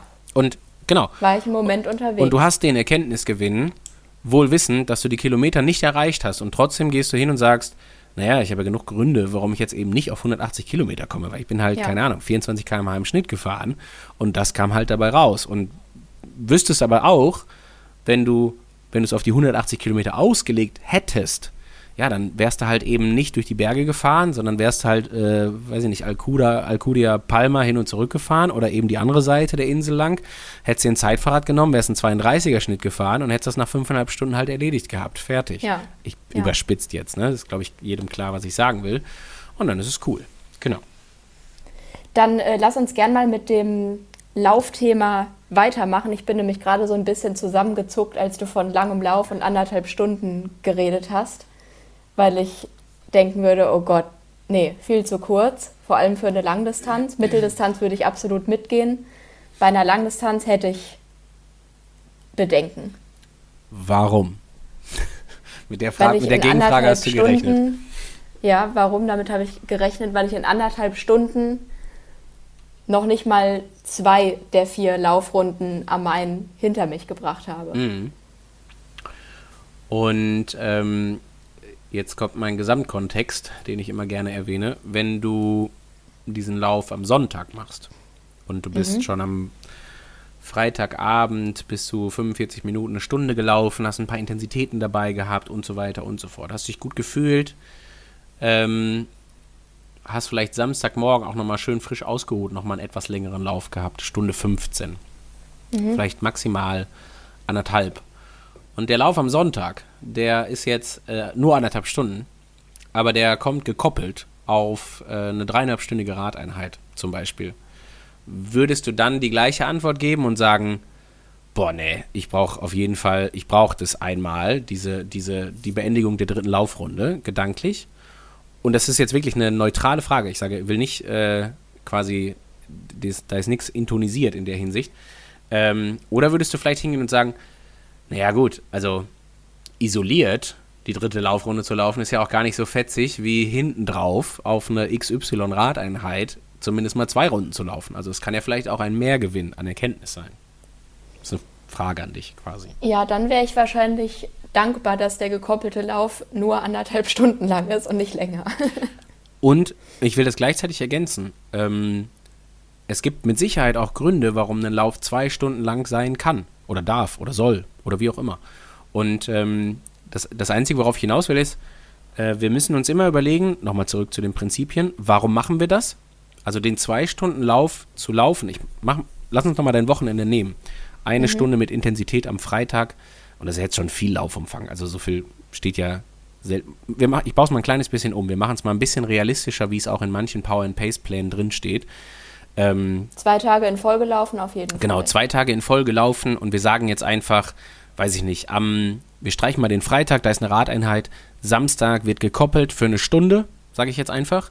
Und am mhm. Sonntag steht der vermeintlich lange Lauf an, also der, die Haupteinheit des Tages ist an diesem Sonntag der anderthalbstündige Lauf, bisschen Verpflegung und so weiter wegen mir dabei und so weiter und so fort. Das heißt, wir haben zweieinhalb Stunden Laufen an diesem Wochenende. Wenn wir jetzt davon ausgehen, dass wir das mit dem 530er Schnitt laufen oder mit, wegen mir auch mit dem 6er Schnitt, äh, ne, jetzt wirklich auch von der Kategorie her, wo wir sagen würden, okay, das, das werden die meisten hinbekommen, dann laufen wir 10 Kilometer in einer Stunde. Wir haben also ganz grob 25 Kilometer an diesem Wochenende mhm. hinter uns, um mal so ein bisschen die Unterkante festzusetzen. So 20, 25, andere werden auch 30 oder 35 laufen, ist klar. So, und jetzt ist ja der Punkt, rein physiologisch, und jetzt komme ich wie eben mit meiner Rechnung bei, deinem, bei, bei deiner 6-Stunden-Einheit und dem Unterschied zwischen 4 und 5 Stunden, ähm, was wäre der Unterschied gewesen, wenn du den langen Lauf am Sonntag nicht anderthalb Stunden gelaufen wärst, sondern zwei oder zweieinhalb? Und dann würden wir wieder sagen, naja gut, das ist halt eine halbe Stunde Trainingszeit oder vielleicht sogar auch eine Stunde. Wenn wir das in den Gesamtkontext des Wochenendes setzen, dann relativiert es sich schon ein Stückchen, weil du läufst ja zweimal. Wenn wir das in den Gesamtkontext der Woche setzen, dann ist ja sinngemäß diese Stunde, haben wir eben gesagt, wären 10 Kilometer. Also ich spreche mal ein bisschen in Kilometern gerade, dann kann das jeder auch so ein bisschen nachvollziehen. Dann wäre das jetzt vielleicht der Unterschied in deiner normalen Trainingswoche von, ich sag mal, 35 zu 45 Laufkilometern oder 40 mhm. zu 50, sowas um den Dreh. Es wird also von der Relation her schon ein bisschen weniger bedeutsam, sage ich jetzt mal vorsichtig. Mhm. Wenn wir das in die Relation deines, deines Trainingsblocks setzen in Form von drei Belastungswochen hintereinander weg, ich kann das jetzt weiter strecken, ist klar, worauf ich hinaus will. Mhm. Je mehr Kontext da reinkommt, desto unbedeutsamer physiologisch wird diese halbe Stunde oder diese Stunde. Ja? Das ist also am Ende nichts, wo wir sagen würden, wir müssen das machen, weil uns ansonsten Leistungsfähigkeit fehlt. Wir können uns die Kilometer woanders herholen, über Häufigkeit der Einheiten in der Woche, über, was weiß ich, längere Einheiten unter der Woche oder, oder, oder, oder, oder. Also den physiologischen oder den benötigten Sauerstoffumsatz zur physiologischen Anpassung, den holen wir uns auch woanders her. Das ist überhaupt nicht das Thema. Ähm, klar ist jetzt aber, es gibt ja vielleicht auch physiologische Argumente für die zwei Stunden. Ich mache mal ein Beispiel.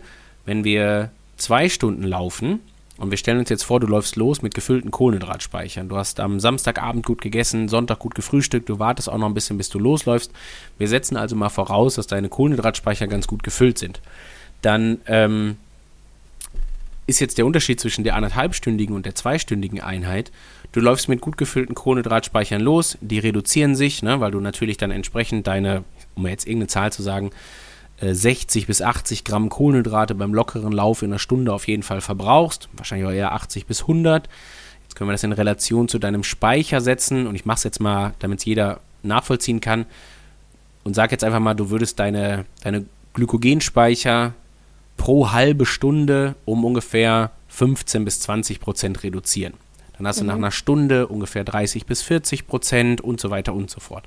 Und dann landen wir ja schon sehr zügig in einem Bereich, wo man sagen kann, wir dürfen nicht denken, dass das bis auf Null runtergeht, bevor da irgendwie der Fettstoffwechsel mitspielt, landen wir ja schnell in einem Bereich, wo wir sagen können, okay, so vielleicht so nach einer Stunde ist der Kohlenhydratspeicher so gut reduziert, dass wir immer mehr Fette als Substrat für den oxidativen Stoffwechsel, haben wir eben gehabt, für eben diese Leistungs- oder diese Energieumwandlung auch dann in Leistung brauchen. So. Und dann ist natürlich klar, wenn wir jetzt uns gedanklich ganz einfach überlegen, nach einer Stunde ja, äh, ist das richtig viel Fettstoffwechsel. Also das ist auch vorher so und jetzt bitte nicht falsch verstehen, ich will es nur ein bisschen plakativ vereinfacht rüberbringen. Dann ist der Unterschied zwischen anderthalb und zwei Stunden Laufen natürlich ganz klar. Bei ja. dem einen läufst du nur eine halbe Stunde und trainierst sehr ordentlich deinen Fettstoffwechsel, bei dem anderen läufst du aber noch eine Stunde extra und in eben diesem sehr ordentlichen Fettstoffwechseltrainingsbereich, sage ich jetzt mal. Kann natürlich total viel Sinn machen.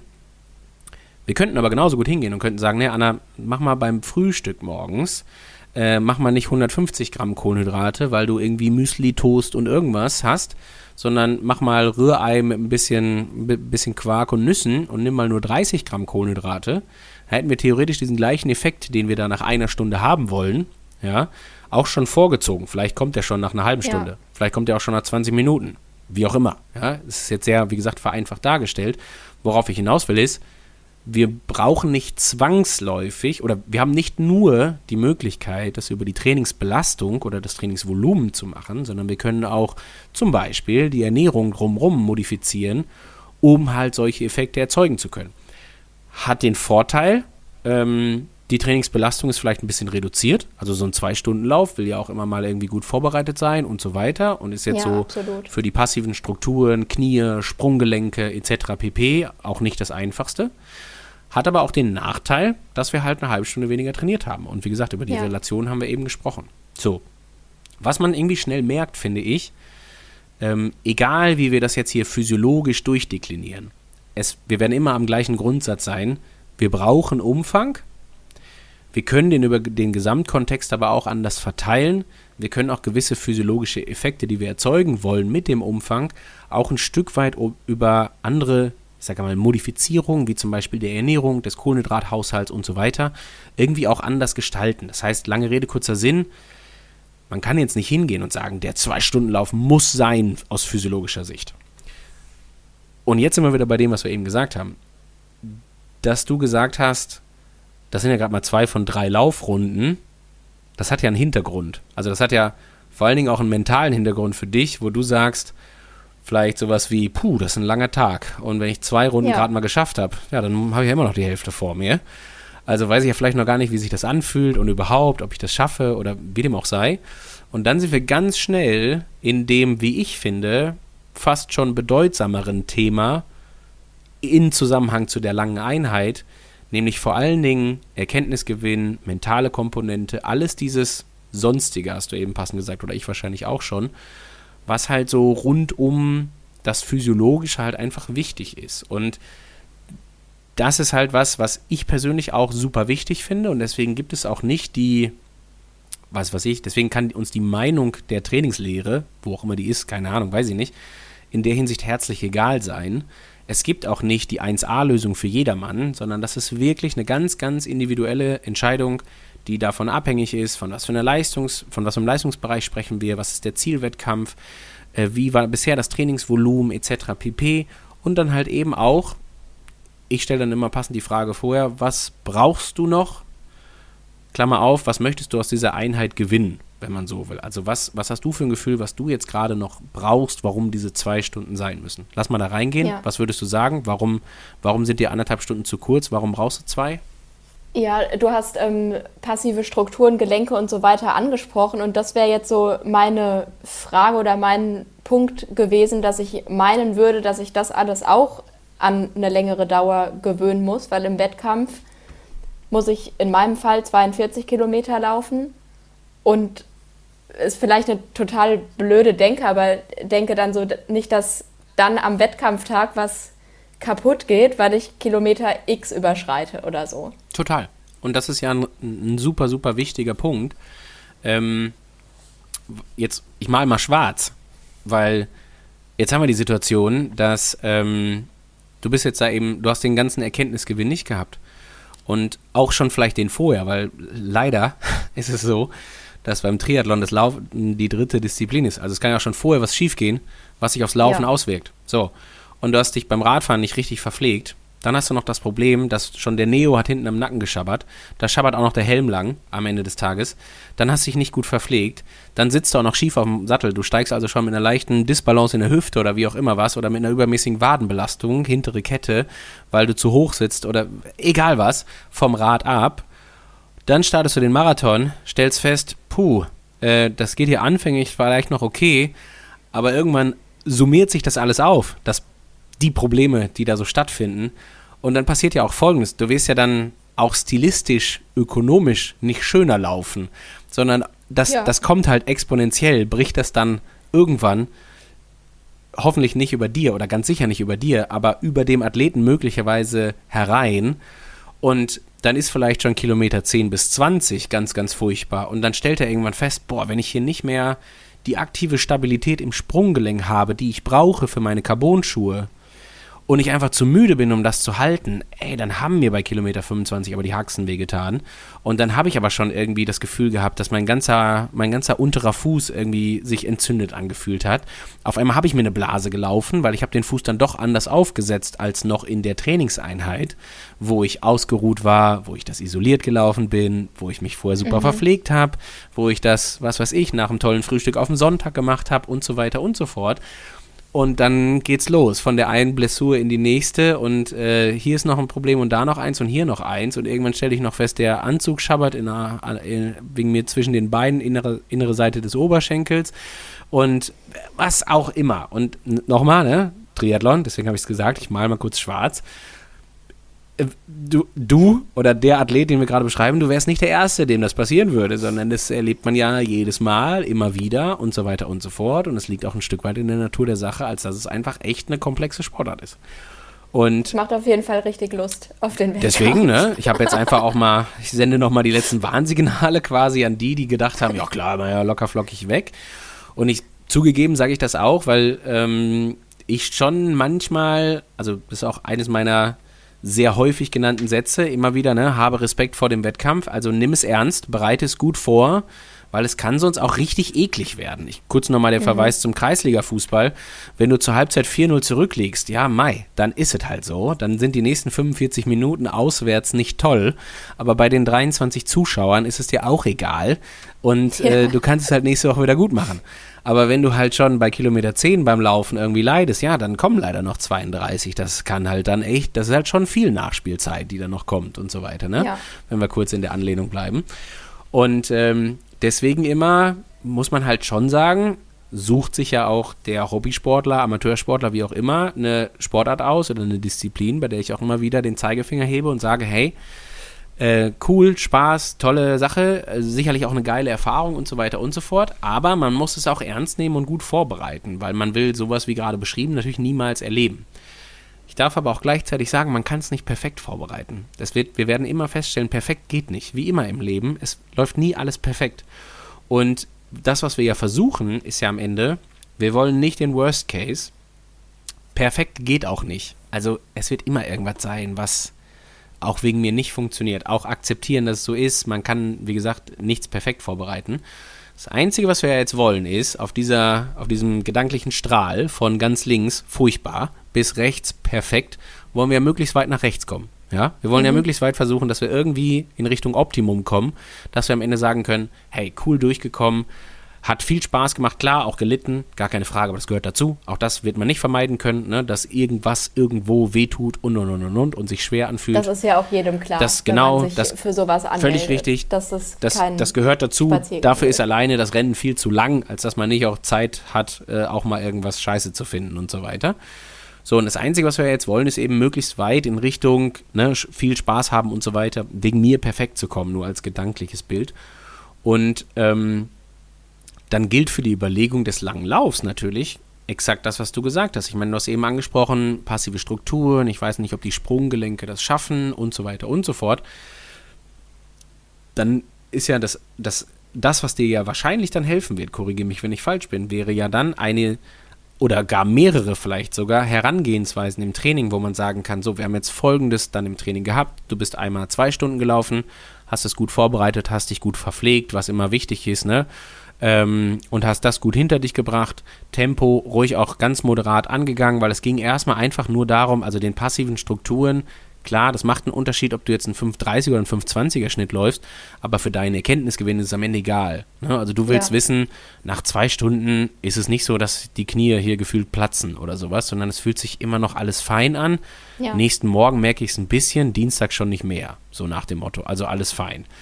So, und dann kann ja aber vielleicht noch die Erkenntnis helfen zu sagen, naja, jetzt ist ja der Zwei-Stunden-Lauf, der lange Lauf, auch nicht alles. Vielleicht machen wir auch noch den langen Koppellauf, dass wir sagen, hey, wir sorgen für eine gewisse Vorbelastung. Du läufst nicht nach dem Frühstück, sondern du läufst nach einer dreistündigen Radeinheit, hast relativ viele Gels gegessen, also Klammer auf, immer wettkampfnah. Ne? Es macht mhm. keinen Sinn, das auf leere Kohlenhydratspeicher zu testen, weil die hast du hoffentlich im Wettkampf auch nicht. Das ist dann ja. überdosiert in der Hinsicht. Drei Stunden zu, ähm, zu fahren, äh, und dann vielleicht nur den anderthalbstündigen Lauf zu haben, weil du da sagst, naja, mit der Vorbelastung, da bin ich ja viel wettkampfnah unterwegs gewesen und dann kriege ich das gut simuliert, sodass ich dann da rausgehe und sage, Mai, anderthalb Stunden reicht. Ich erzähle, ich weiß nicht, ich glaube, ich habe es dir gesagt im, ähm, im, im, im Vorgespräch oder in dem Gespräch, was wir zu dem Beitrag geführt haben, ähm, vielleicht auch mal leiten lassen, einfach vom Gefühl, als dass man dann, wenn man zum Beispiel diesen Koppellauf macht oder den langen Lauf oder wie auch immer, wenn man jetzt nicht unendlich hart auf diese zeitliche Grenze aus ist oder wenn man nicht unendlich hart auf diese Kilometergrenze aus ist, wenn man nicht sagt, weiß ich nicht, ich muss die zwei Stunden erreichen oder ich muss die anderthalb Stunden koppeln, weil ansonsten fühlt sich das nicht gut an. Ich persönlich mache das immer so, auch mit den Profiathleten, einfach auch gewisse Einheiten zu haben, wo man dann am irgendeinem Punkt sagt, ah, man merkt denen an, hier ist jetzt richtig Flow drin, das geht richtig flüssig. Das zieht ein bisschen, man muss auch dafür arbeiten, das geht einem nicht mehr locker von der Hand, so bei, ne, was weiß ich, Kilometer 25 im Koppellauf, so ungefähr nach äh, anderthalb Stunden. Ähm, und dann aber vielleicht auch da enden, wo man dann sagt, hey geil, so, wenn es jetzt hier reicht, dann nehme ich das gute Gefühl mit raus. Also, bestes Beispiel, ja bitte nicht zum Abschluss nochmal irgendeinen scheiß Berg hoch, Entschuldigung, darf ich nicht so sagen, aber nicht nochmal irgendeinen Berg hochlaufen, wo man dann nochmal einen 8-Minuten-Schnitt läuft und am Ende irgendwie die Knie deswegen wehtun, weil die sich auf einmal gänzlich anders belasten und wir sind fernab jeglichen Wettkampfs und gehen dann da raus und sagen, boah, tun mir jetzt die Knie weh von diesem 400-Meter-Anstieg. Furchtbar, will niemand. Ne? Da würde ich auf jeden Fall unten die Uhr stoppen. Genau, unten die Uhr stoppen, sein lassen, fertig, alles klar, abklatschen, cool ab zum, was weiß ich, äh, zum Buffet, äh, Regeneration einleiten, so nach dem Motto. Ja. Und dann ist das super. Also auch da so ein bisschen irgendwie gerne in die Richtung, der eine oder andere kennt das, sich eine Laufstrecke auszusuchen, wo man vielleicht sagt, da laufe ich out and back irgendwie am Fluss entlang und ich weiß immer, wenn ich in die Richtung laufe, dann sind die ersten 10 Kilometer schwerer als die, als die Rück 10 Kilometer, weil es halt ja. eben leicht berghoch oder runter geht. Ja, machen. Super gut und einfach auch ein bisschen provozieren, dass da am Ende ein gutes Gefühl bei rauskommt. Nicht den Weg andersrum. Nicht erst irgendwie geil, ich laufe einen Fünfer Schnitt und auf dem Rückweg habe ich die, die, die gleiche Herzfrequenz, die gleiche gefühlte Anstrengung, laufe aber nur noch 5,20, weil es leicht berghoch geht. Ja, nicht, nicht unbedingt fördernd. Also auch manchmal so Kleinigkeiten, da darf man sich auch gerne belohnen, so sinngemäß, für, für, für den Erkenntnisgewinn. Und ich persönlich finde das immer sehr, sehr gut. Da gibt es eine Menge schöne Sachen, die man machen kann. Das ist wie die, die Cola bei, bei Radstunde 5, die, die äh, deutlich mehr als Belohnung anzusehen ist, als die Cola, die ich am Nachmittag am Schreibtisch trinke oder sowas halt. Ne? Ja. Die, die wirkt einfach anders. So, das muss man sagen. Und so in die Richtung, das ist das, was ich damit meine. Also einfach auch ein paar Schmankerl mit einbeziehen. Ja, ich glaube, es ist deutlich geworden, was du, worauf das Ganze hinausläuft, weil man kann den Wettkampf, wenn wir jetzt von der Langdistanz reden oder auch Mitteldistanz, das kann man nicht so bis ins Detail simulieren, sowieso im Training. Und dann ist es eigentlich auch egal. Und jetzt, man, also, ja. ja. Also, und egal im Sinne von, ne, wir haben immer einen Korridor, in dem wir uns bewegen können. Also wir können sagen, der, natürlich müssen wir, wenn wir, sollten wir, wenn wir eine Langdistanz machen, auch mal anderthalb Stunden gelaufen sein. Na klar. So. Jetzt kommen wir ja gleich noch zu den Risiken und so weiter. Jetzt wäre die Frage, wo hört es denn auf? Also jetzt haben, beginnt der Korridor sinngemäß bei anderthalb Stunden. Man, manche werden jetzt sagen, anderthalb reicht mir. Andere werden sagen, ah, ist gerade mal die zweite Laufrunde, ich brauche zwei Stunden. Vielleicht gibt es auch welche, die sagen, na, zweieinhalb oder drei. Lass uns gerne über Risiken sprechen und sagen, na, da wird's jetzt, da ist das mit dem Erkenntnisgewinn vielleicht auch nicht mehr ganz so hilfreich und da ist dieses, aber kommen wir zu. Ist äh, hier mein nächster Notizpunkt die Obergrenze bei langen Einheiten sicherlich beim Laufen deutlich relevanter als auf dem Rad. Bis zu einem bestimmten Punkt. Natürlich fährt man nicht zehn Stunden Fahrrad im Training. Also ähm, völlig richtig, deutlich sensibler, würde ich sagen, in all den Disziplinen, in denen das Risikomanage um ein, Risikomanagement Entschuldigung, um ein Vielfaches komplexer und wichtiger ist. Will heißen, ich meine, was soll mir auch bei zehn Stunden Radfahren passieren? Ja, Solange nicht ich sehr nicht, müde und irgendwann tut der Hintern weh. Genau, also natürlich tut der Hintern weh und so weiter und so fort, aber auch da würde ich jetzt sagen, wenn man gut trainiert ist, die Wahrscheinlichkeit, dass man da mit Knieproblemen, mit länger anhaltenden rausgeht, halte ich ehrlich gesagt für relativ gering. Also dann ja. müsste man vorher schon das wahrscheinlich gemerkt haben oder sich hinterfragen, ob irgendwas mit Position oder Material oder wie auch immer was nicht stimmt. Können wir also, ich will es jetzt nicht zu lapidar sagen, aber wir können es mal ganz getrost irgendwie abhaken. Ähm, beim Laufen, dadurch, dass ich da nicht auf einem komfortablen Sattel sitze und mein Körpergewicht abfangen muss, viele hunderte Male in, in, in der Minute, beziehungsweise dann natürlich Stunde und hochgerechnet, wie lange auch immer die lange Einheit ist, äh, ist natürlich das Risiko, dass da was kaputt geht und überlastet ist und so weiter und so fort, natürlich vielfach größer. Ich würde es Schwimmen nur mal kurz in einem Halbsatz, damit wir es nicht ganz außen vor lassen. Beim Schwimmen denke ich persönlich immer vor allen Dingen auch so ein Stück weit an Körpertemperatur, auch an mhm. Energiehaushalt und dann auch ganz, ganz viel so in äh, Infektanfälligkeit und so weiter und so fort. Also wir haben natürlich, wenn wir jetzt mal, wenn wir auf die Idee kämen, bei irgendeinem Freiwasserschwimmen teilzunehmen, so ungefähr, ich meine, das ist meistens relativ einfach, weil da ist eh dann immer Neo-Freigabe und dann zieht man sich ein Neo an, dann ist das mit dem Auskühlen auch nicht das Problem und so weiter. Aber ich würde jetzt, wenn du jetzt, wenn jetzt jemand Bock hat, 100 mal 100 zu schwimmen in der Vorbereitung auf einen Ironman und will seine 10 Kilometer schwimmen, dann würde. Warum auch immer. Warum auch immer. Dann würde ich sagen, Mai, mach es. Auch da gilt, verpfleg dich gut. Ja, das ist dann auch ganz wichtig.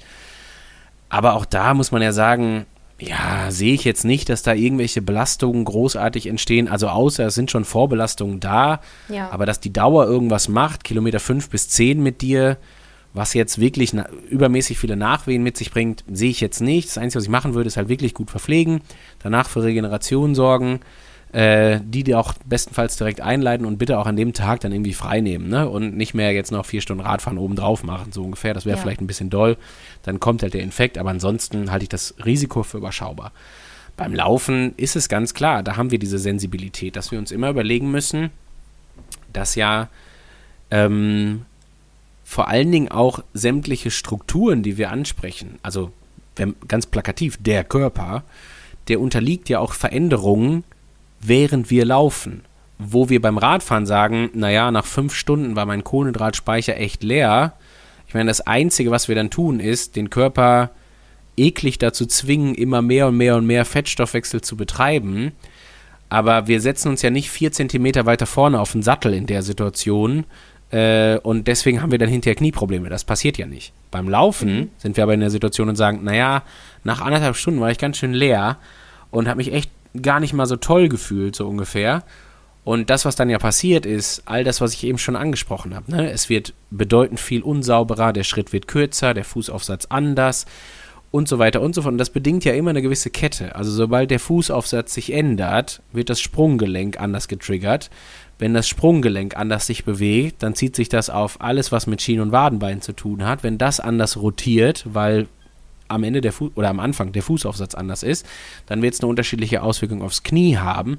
Und jetzt können wir das die ganze Kette durchgehen. Ja. Bis oben zum, bis zur Haarspitze sinnbildlich. Und das bringt natürlich dann auch immer ein gewisses Risiko mit sich oder halt auch leider ein, ein negatives Potenzial für vielleicht auch eine, eine, eine ja, Schädigung ist jetzt ein großes Wort, ne, aber vielleicht für eine Art Belastungsschädigung. Also da ist es eben nicht nur so, dass wir sagen können, jo, zweieinhalb Stunden gelaufen, Kohlenhydratspeicher alle, dauert jetzt, ich sage jetzt mal, zwölf Stunden, um den wieder aufzufüllen. Und ich bin heute Abend müde, ich falle mit dem Kopf ins Essen, aber das war es auch. Ansonsten alles cool. Nee, das Risiko ist dann schon ein bisschen anders ja. und deswegen müssen wir es beachten. Und deswegen werden wir uns immer fragen müssen, wenn wir den Erkenntnisgewinn haben wollen. Und wenn wir sagen, physiologisch, gut, ist es eine Sache, aber ich muss diesen zweieinhalb Stunden Lauf machen, ja, um, und da setze ich jetzt ehrlich gesagt schon die Grenze. Also zweieinhalb Stunden kann ich sagen. Ich habe garantiert noch nie irgendwas Längeres in irgendeinen Trainingsplan in meinem Leben geschrieben als einen zweieinhalb Stunden Lauf. Und die Diskussion um den Lauf, die war groß im Sinne von, warum machen wir das jetzt hier gerade? Und vor allen Dingen dann, wenn wir es machen, wie machen wir es?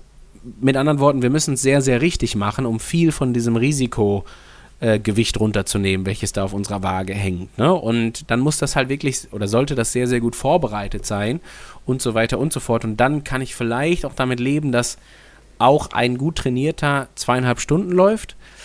Aber wie gesagt, also mit jeder halben Stunde mehr, angefangen bei anderthalb Stunden, werde ich da schon sehr, sehr sensibel. Und meine persönliche Meinung, das natürlich gibt es viele andere Philosophien und so weiter auch, ist, dass die aller, aller, allergrößte Obergrenze bei zweieinhalb Stunden liegt und die auch wirklich nur in absoluten Ausnahmen. Also da muss schon wirklich jemand äh, mich dazu zwingen, das aufzuschreiben, so ungefähr, und da gute Gründe für zu haben, warum wir das jetzt gemeinsam machen. Ähm, weil, ja, wie gesagt, das Risiko halt schon echt immens groß ist. Ja, ich glaube, die, diese Diskussionen, die kommen deshalb unter anderem auf, weil, also ich zumindest, ich kenne das noch so von früher, von alten Lauftrainingsplänen, wo überhaupt nicht von Stunden die Rede war, sondern von Kilometern. Und da dann jede Woche 30 Kilometer plus drin standen. Ja, und da ist man, also ich jedenfalls und wahrscheinlich viele andere auch länger als zwei oder zweieinhalb Stunden unterwegs. Und ich, natürlich, also jeder ist da länger als zwei Stunden unterwegs, also fast jeder. Also ich kenne nur wenige Leute, die 15 Kilometer in einer Stunde laufen im Training. Ähm, von daher in jedem Fall jeder. Und ich, ich würde jetzt normalerweise immer wieder die äh, Frage stellen, was ist der Unterschied zwischen 30 und 25? Also was passiert? Also warum, ja.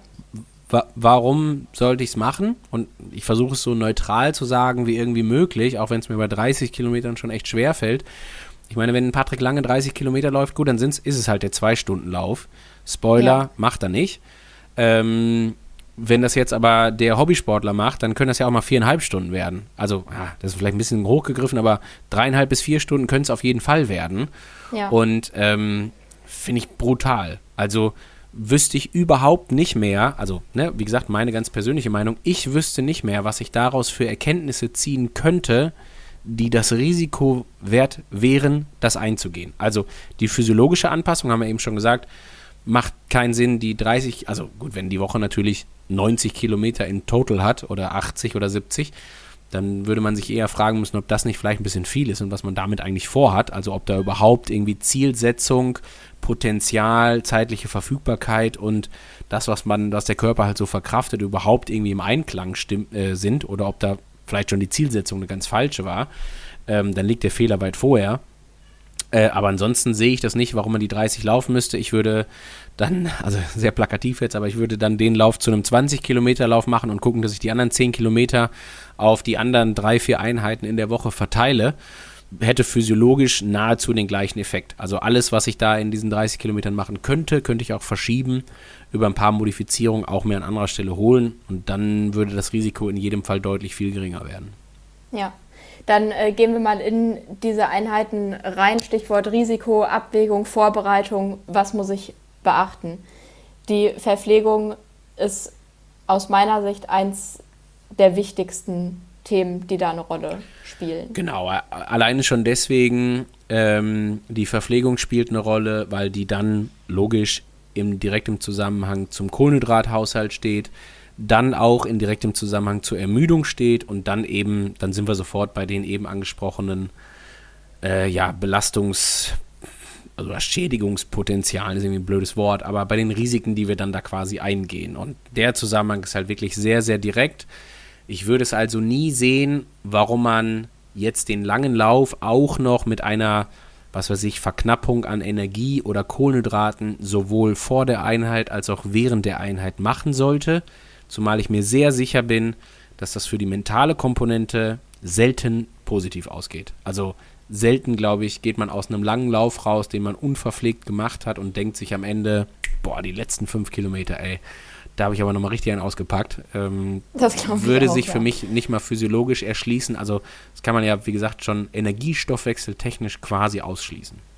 Ja, gut. Ähm, also Stichwort Verpflegung nochmal, ab welcher Dauer ist Verpflegung in der Einheit unabdingbar? Ähm, immer dann, wenn ich Gefahr laufe, dass meine Trainingsqualität darunter leidet. Ähm, das kann bei einem einzelnen Lauf, also wenn wir uns jetzt mal nur den Lauf betrachten, ja, der Sonntagslauf, und wir lassen alles außen vor, was an den Tagen vorher passiert, ähm, und ich habe ganz normal gefrühstückt irgendwie. Natürlich was, was Sinn macht vor einem Lauf. Also jetzt vielleicht nicht Rührer mit Speck und äh, keine Ahnung, dicke Bohnen. Ähm, dann müssen wir uns ja da immer überlegen, dass die Trainingsqualität irgendwann dann leiden wird, wenn der eben angesprochene Effekt sich einstellt, dass die Kohlenhydratspeicher sich ein Stück weit leeren und wir dann vielleicht irgendwann den Körper zwingen, auf mehr Fettstoffwechsel zu setzen wir müssen immer bedenken, wenn wir das machen, dann zwingen wir den Körper auch zu mehr Energieaufwand. Also wir brauchen für die Bereitstellung der Energie über das Substrat Fett äh, einfach auch mehr Energieaufwand, weil der Umbauprozess bis hin zum ATP für die Muskelkontraktion einfach größer ist. Das heißt, was wir dem Körper auferlegen, ist zu sagen, lass mal eine Stunde laufen und danach laufen wir nochmal eine Stunde, aber ein bisschen komplizierter für dich, weil wir uns nicht richtig verpflegt haben. Mhm. Und wenn wir das machen wollen, um den Fettstoffwechsel zu trainieren, würde ich sagen, okay, fein. Wenn wir das dann aber machen, gänzlich ohne Verpflegung, dann machen wir es nochmal doppelt schwer, ich mache mal kurz ein Rechenbeispiel. Ich habe eben angesprochen, du verbrauchst dann deine, weiß ich nicht, 80 bis 100 Gramm Kohlenhydrate pro Stunde ungefähr, habe ich gesagt. Ich weiß nicht mehr ganz genau. Mhm. Während beim Zwei-Stunden-Lauf jetzt oder beim, wegen mir auch zweieinhalb Stunden Lauf irgendwie 250 Gramm Kohlenhydrate. Machen wir es mal einfach. Lass mal davon ausgehen, dass dein Kohlenhydratspeicher irgendwo ungefähr bei 400 Gramm Kohlenhydraten liegt. Jetzt kannst du dir immer sicher sein, von diesen 400 Gramm wirst du niemals alle gebrauchen können, weil du dir immer überlegen musst, wenn dir dieses Substrat ausgeht, äh, dann fehlt es dir für lebenswichtige Dinge und deswegen bist du dann tot. So. Mhm. Da dein Körper das niemals mitmachen würde, dass du so doof bist, wegen eines zweieinhalbstündigen Laufs dein Leben zu riskieren, wird der dich vorher aufhalten und wird dir dann irgendwann sagen, so Anna, war schön, bis hier Stunde 47, jetzt sorge ich mal für eine gehörige Portion Bewusstlosigkeit, Schwindel, Kreislaufkollaps, was auch immer was. Und dann wird er dir auf eine ganz charmante Art und Weise beibringen, dass deine Idee grundsätzlich erstmal eher blöd war. So. Und das liegt daran, dass du halt von deinen 400 Gramm Speichern vielleicht 100 gar nicht antasten kannst. Und dann bist du hingegangen und hast ihm in den zweieinhalb Stunden erklärt, du pass auf, wir haben hier vielleicht 300 zur Verfügung, aber die nehme ich dir jetzt pro Stunde, nehme ich dir da quasi ein Drittel von weg und wir haben jetzt eine Stunde, dann wird er vielleicht noch sagen, ja, ist okay. Nach zwei Stunden wird er sagen, äh, Entschuldigung, wie lange wollen wir das noch machen? Und irgendwann kommt dann der Moment, wo sich diese Rechnung, diese Gleichung nicht mehr ausgeht und dein Central Governor, so nennen wir ihn, also das Gehirn, dir mitteilen wird, so, ich reguliere jetzt hier gegen, keine Lust mehr zu laufen, wir kümmern uns jetzt ums Lebenswichtige. Und jetzt müssen wir ganz hart unterscheiden zwischen dem, was wir vielleicht noch physiologisch wollen, im Sinne von Fettstoffwechseltraining, und dem, was wir physiologisch als aber auch anatomisch oder wie auch immer was nicht mehr oder zellulär oder molekular nicht mehr wollen, ist nämlich Lebensstillstand, sage ich jetzt mal. Ne? Das wollen wir vermeiden. Oder auch Bewusstlosigkeit. Bewusstlosigkeit würden wir auch sehr gerne vermeiden wollen. Es ist jetzt selten so, dass das zuträglich ist. So, was wir dafür tun müssen, ist relativ klar. Wenn der Körper weiterhin seine 100 Gramm Kohlenhydrate verbrauchen soll pro Stunde, ist das völlig okay. Ja, dann kann er das gerne machen. Das Einzige, was wir dafür tun müssen, ist ihm vielleicht das Signal zu geben und zu sagen, hey, cool, dass du die 100 Gramm verbrauchst, um daraus, nochmal kurz ein Rechenbeispiel, ich will keinen überfordern, aber 100 Gramm Kohlenhydrate sind etwa 400 Kalorien, die wir verbrauchen. Ja, ein Gramm Kohlenhydrate hat 4 Kalorien Energiegehalt. Das mhm. heißt, in einer Stunde würdest du 400 Kalorien, also Kilokalorien, verbrauchen. Du kannst dir sicher sein, du wirst für deine Laufgeschwindigkeit deutlich mehr brauchen. Ja, das ist ganz klar. Mhm. Du wirst wahrscheinlich, und jetzt machen wir es für die Rechnung ein bisschen einfacher, eher Richtung 800 Kalorien verbrauchen. Das heißt, die Hälfte der Energiebereitstellung musst du sowieso schon aus Fetten generieren. Ja, wenn das vielleicht noch nicht von Minute 1 an passiert, weil du noch gut geladene Kohlenhydratspeicher hast und so weiter und so fort, dann ist das fein. Der Effekt stellt sich aber dann relativ zügig ein und der wird natürlich zu, wenn man fettstoffwechseltechnisch denkt, zugunsten der Fette immer größer werden über den Zeitverlauf, weil du wirst irgendwann mehr Energie verbrauchen, dadurch wirst du, und die wirst du dir immer aus den wahrscheinlich Fetten holen müssen.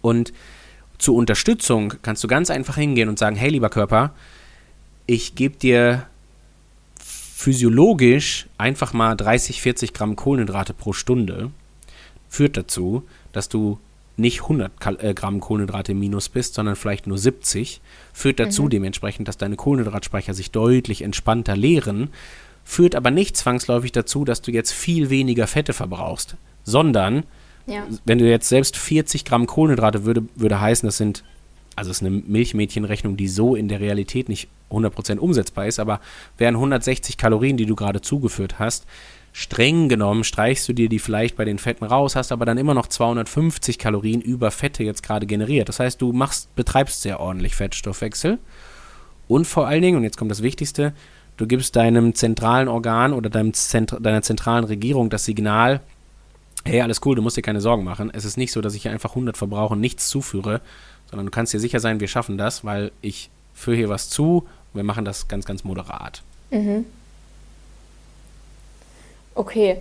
Und geht das dann schon ab einer Stunde laufen los oder ab Zeitpunkt X?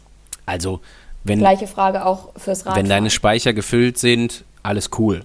Die müssen auch nicht immer 100% gefüllt sein. Immer noch alles cool.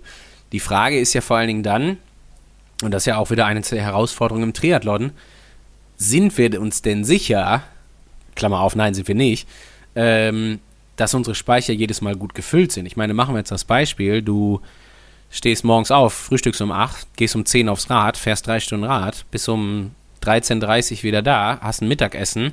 Der Lauf, den du dann am Nachmittag machst, bin ich mir sehr sicher, dass du den nicht mit 100% gefüllten Kohlenhydratspeichern machst. Das mhm. heißt, eben haben wir das isoliert betrachtet, sind aber immer davon ausgegangen, dass alles pickepacke voll ist. Können wir aber nicht, weil wir oft genug alleine aufgrund Alltag, Organisation, Trainingsumfang in der Situation sind, dass wir diese Kohlenhydratspeicher immer auch mal ein bisschen angekratzt haben und reduziert haben und so weiter und so fort. Das heißt, wir spielen auch mit einem gewissen Wagnis, wo wir nicht immer hundertprozentig sagen können, was ist eigentlich gerade die Ausgangsbasis? So. Und gerade deswegen würde ich immer dafür sorgen, dass bei langen Geschichten wir nicht wollen, dass die Trainingsqualität leidet und deswegen mhm. wir einfach zuführen, damit wir eben nicht oder vielleicht später an Ökonomisierung verlieren, damit wir später ermüden und so weiter und so fort und deswegen halt später auch ins Risiko kommen. Also ähm, Fettstoffwechsel, wie gesagt, lässt sich auch anderweitig betreiben. Da kann man immer noch zuführen. Das, also es klappt auch im Einklang, ja. Ähm, also Kohlenhydrate zuführen und trotzdem immer noch genügend Fette verbrauchen. Wenn man dann den gezielter trainieren will, ja, dann vielleicht einfach auch mal einen Lauf vorm Frühstück machen für eine Dreiviertelstunde. Hat jeder Power and Pacer ja. wahrscheinlich im Trainingsplan stehen. Dann ist aber das Risiko bei einer Dreiviertelstunde überschaubar. Da verliert man halt auch nicht zwangsläufig jetzt hier, weiß Gott, wie an Technik und schleicht dann die letzten zehn Minuten, sondern das klappt ja immer noch gut, das eine Dreiviertelstunde durchzubringen, wenn man das mit 80 Gramm, äh, 80-prozentig gefüllten Kohlenhydratspeichern morgens gestartet ist ja, dann reduziert er sich auf, weiß ich nicht was, 60 Prozent, dann ist aber immer noch alles fein, also alles in Ordnung. Ja. Ne? Und da, da ist mir wichtig, dass man immer dieses Zusammenspiel aus Risiko, Belastungsmanagement, äh, Trainingsqualität und so weiter im Blick behält. Also Stichwort Zug auf der Kette in der letzten Stunde und kein Dahinschleichen beim Laufen ähm, in der letzten halben ja, Stunde. Ja, genau. Und das aber aus, aus guten Gründen, als dass man diese Einheit gut umsorgt hat, also sich verpflegt hat, äh, sich vielleicht gut aufgewärmt hat und nicht jetzt hier vom Bürostuhl nach dem 8-Stunden-Tag äh, irgendwie direkt losgelaufen ist, sondern vielleicht erstmal ein bisschen, ich sag mal ganz stumpf, Gymnastik gemacht hat, deblockierende Übungen gemacht hat, aktivierende Sachen gemacht hat für alle beteiligten Muskelgruppen, Beckenmobilität gemacht hat, zum Beispiel, um schon mal da die ganzen Freiheitsgrade und so weiter in einem der wichtigsten Gelenke jetzt in dem Falle weil es vor allen Dingen einfach ein paar mehr Himmelsrichtungen kann als ein Knie zum Beispiel, sicherzustellen, etc. pp. So, und wenn ich das alles sichergestellt habe, ja, dann zahlt das alles auf, das, auf die Risikoreduzierung ein und dann ist es super. Mhm. Dann wäre ich schon bei meinem letzten Punkt, was heißt schon, wir haben fast anderthalb Stunden aufgenommen, aber das Thema hat es absolut hergegeben. Wie oft sollten lange Einheiten in der Vorbereitung absolviert werden? Also Stichwort der lange Lauf. Mache ich den jede Woche? Nee, würde ich auf keinen Fall machen. Also, ähm, so viele Erkenntnisse gibt es auch nicht zu sammeln. Ähm, das muss man ja auch irgendwie sagen. Und physiologisch, haben wir eben schon gesagt, braucht es ja nicht den langen Lauf, sondern ja. hin und wieder mal längere Läufe. Klar, auch in aller Regelmäßigkeit und wegen mir auch jede gesunde Woche, die keine Entlastungswoche ist, so nach dem Motto.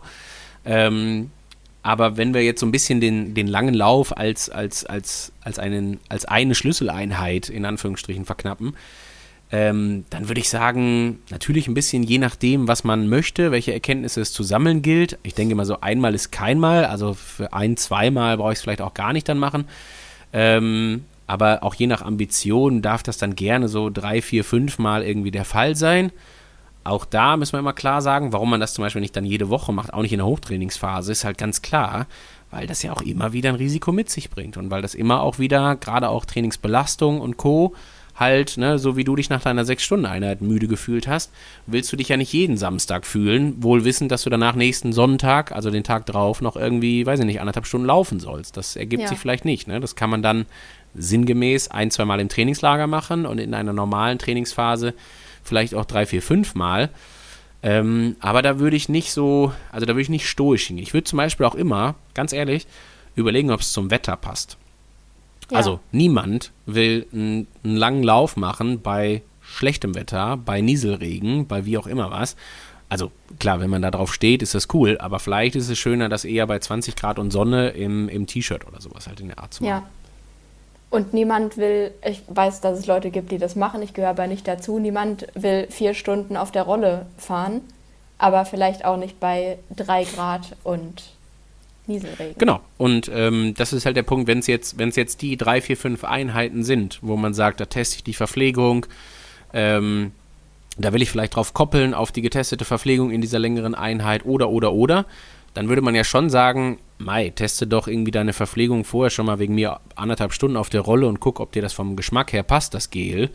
Ob du das in den anderthalb Stunden vertragen kannst. Überleg dir das Gleiche für dein Getränk, was du dir angereichert hast, oder, oder, oder.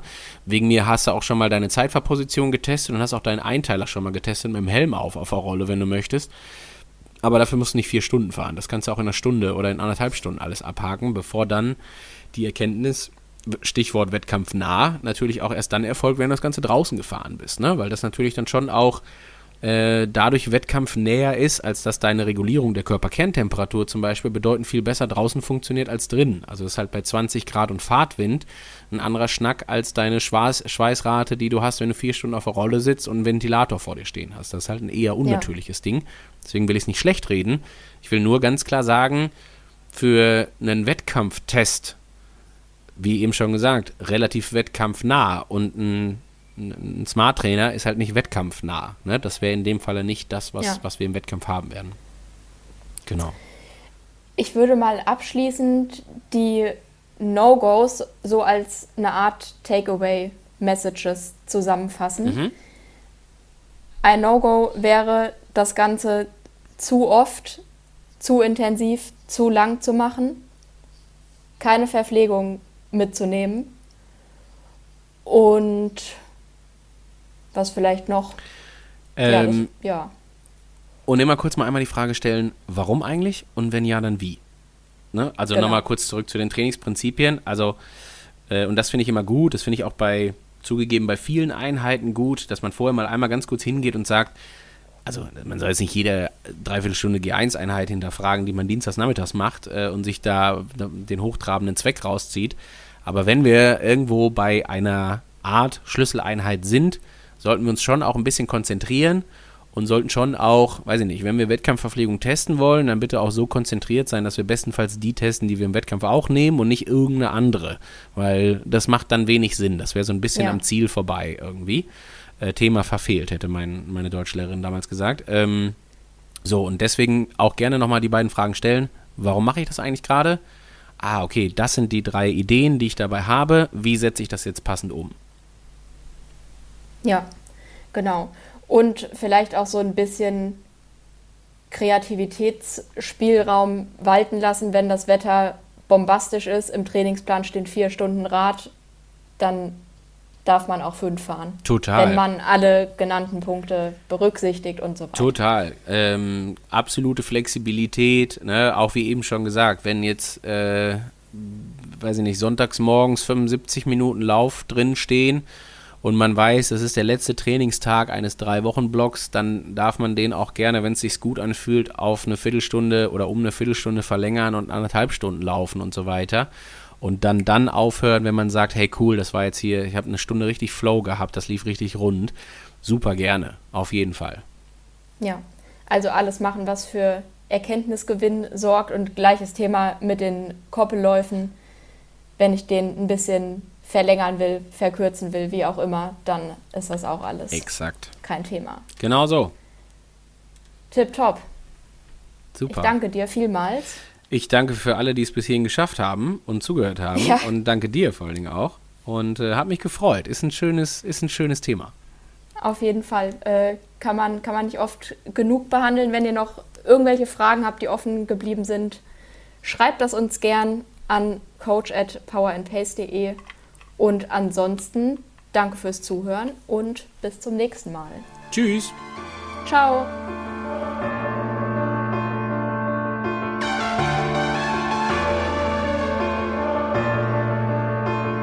Sweat in your eye, pain in your bones, hunger in your gut, got that fire in your soul, burn in your chest, find it hard to breathe,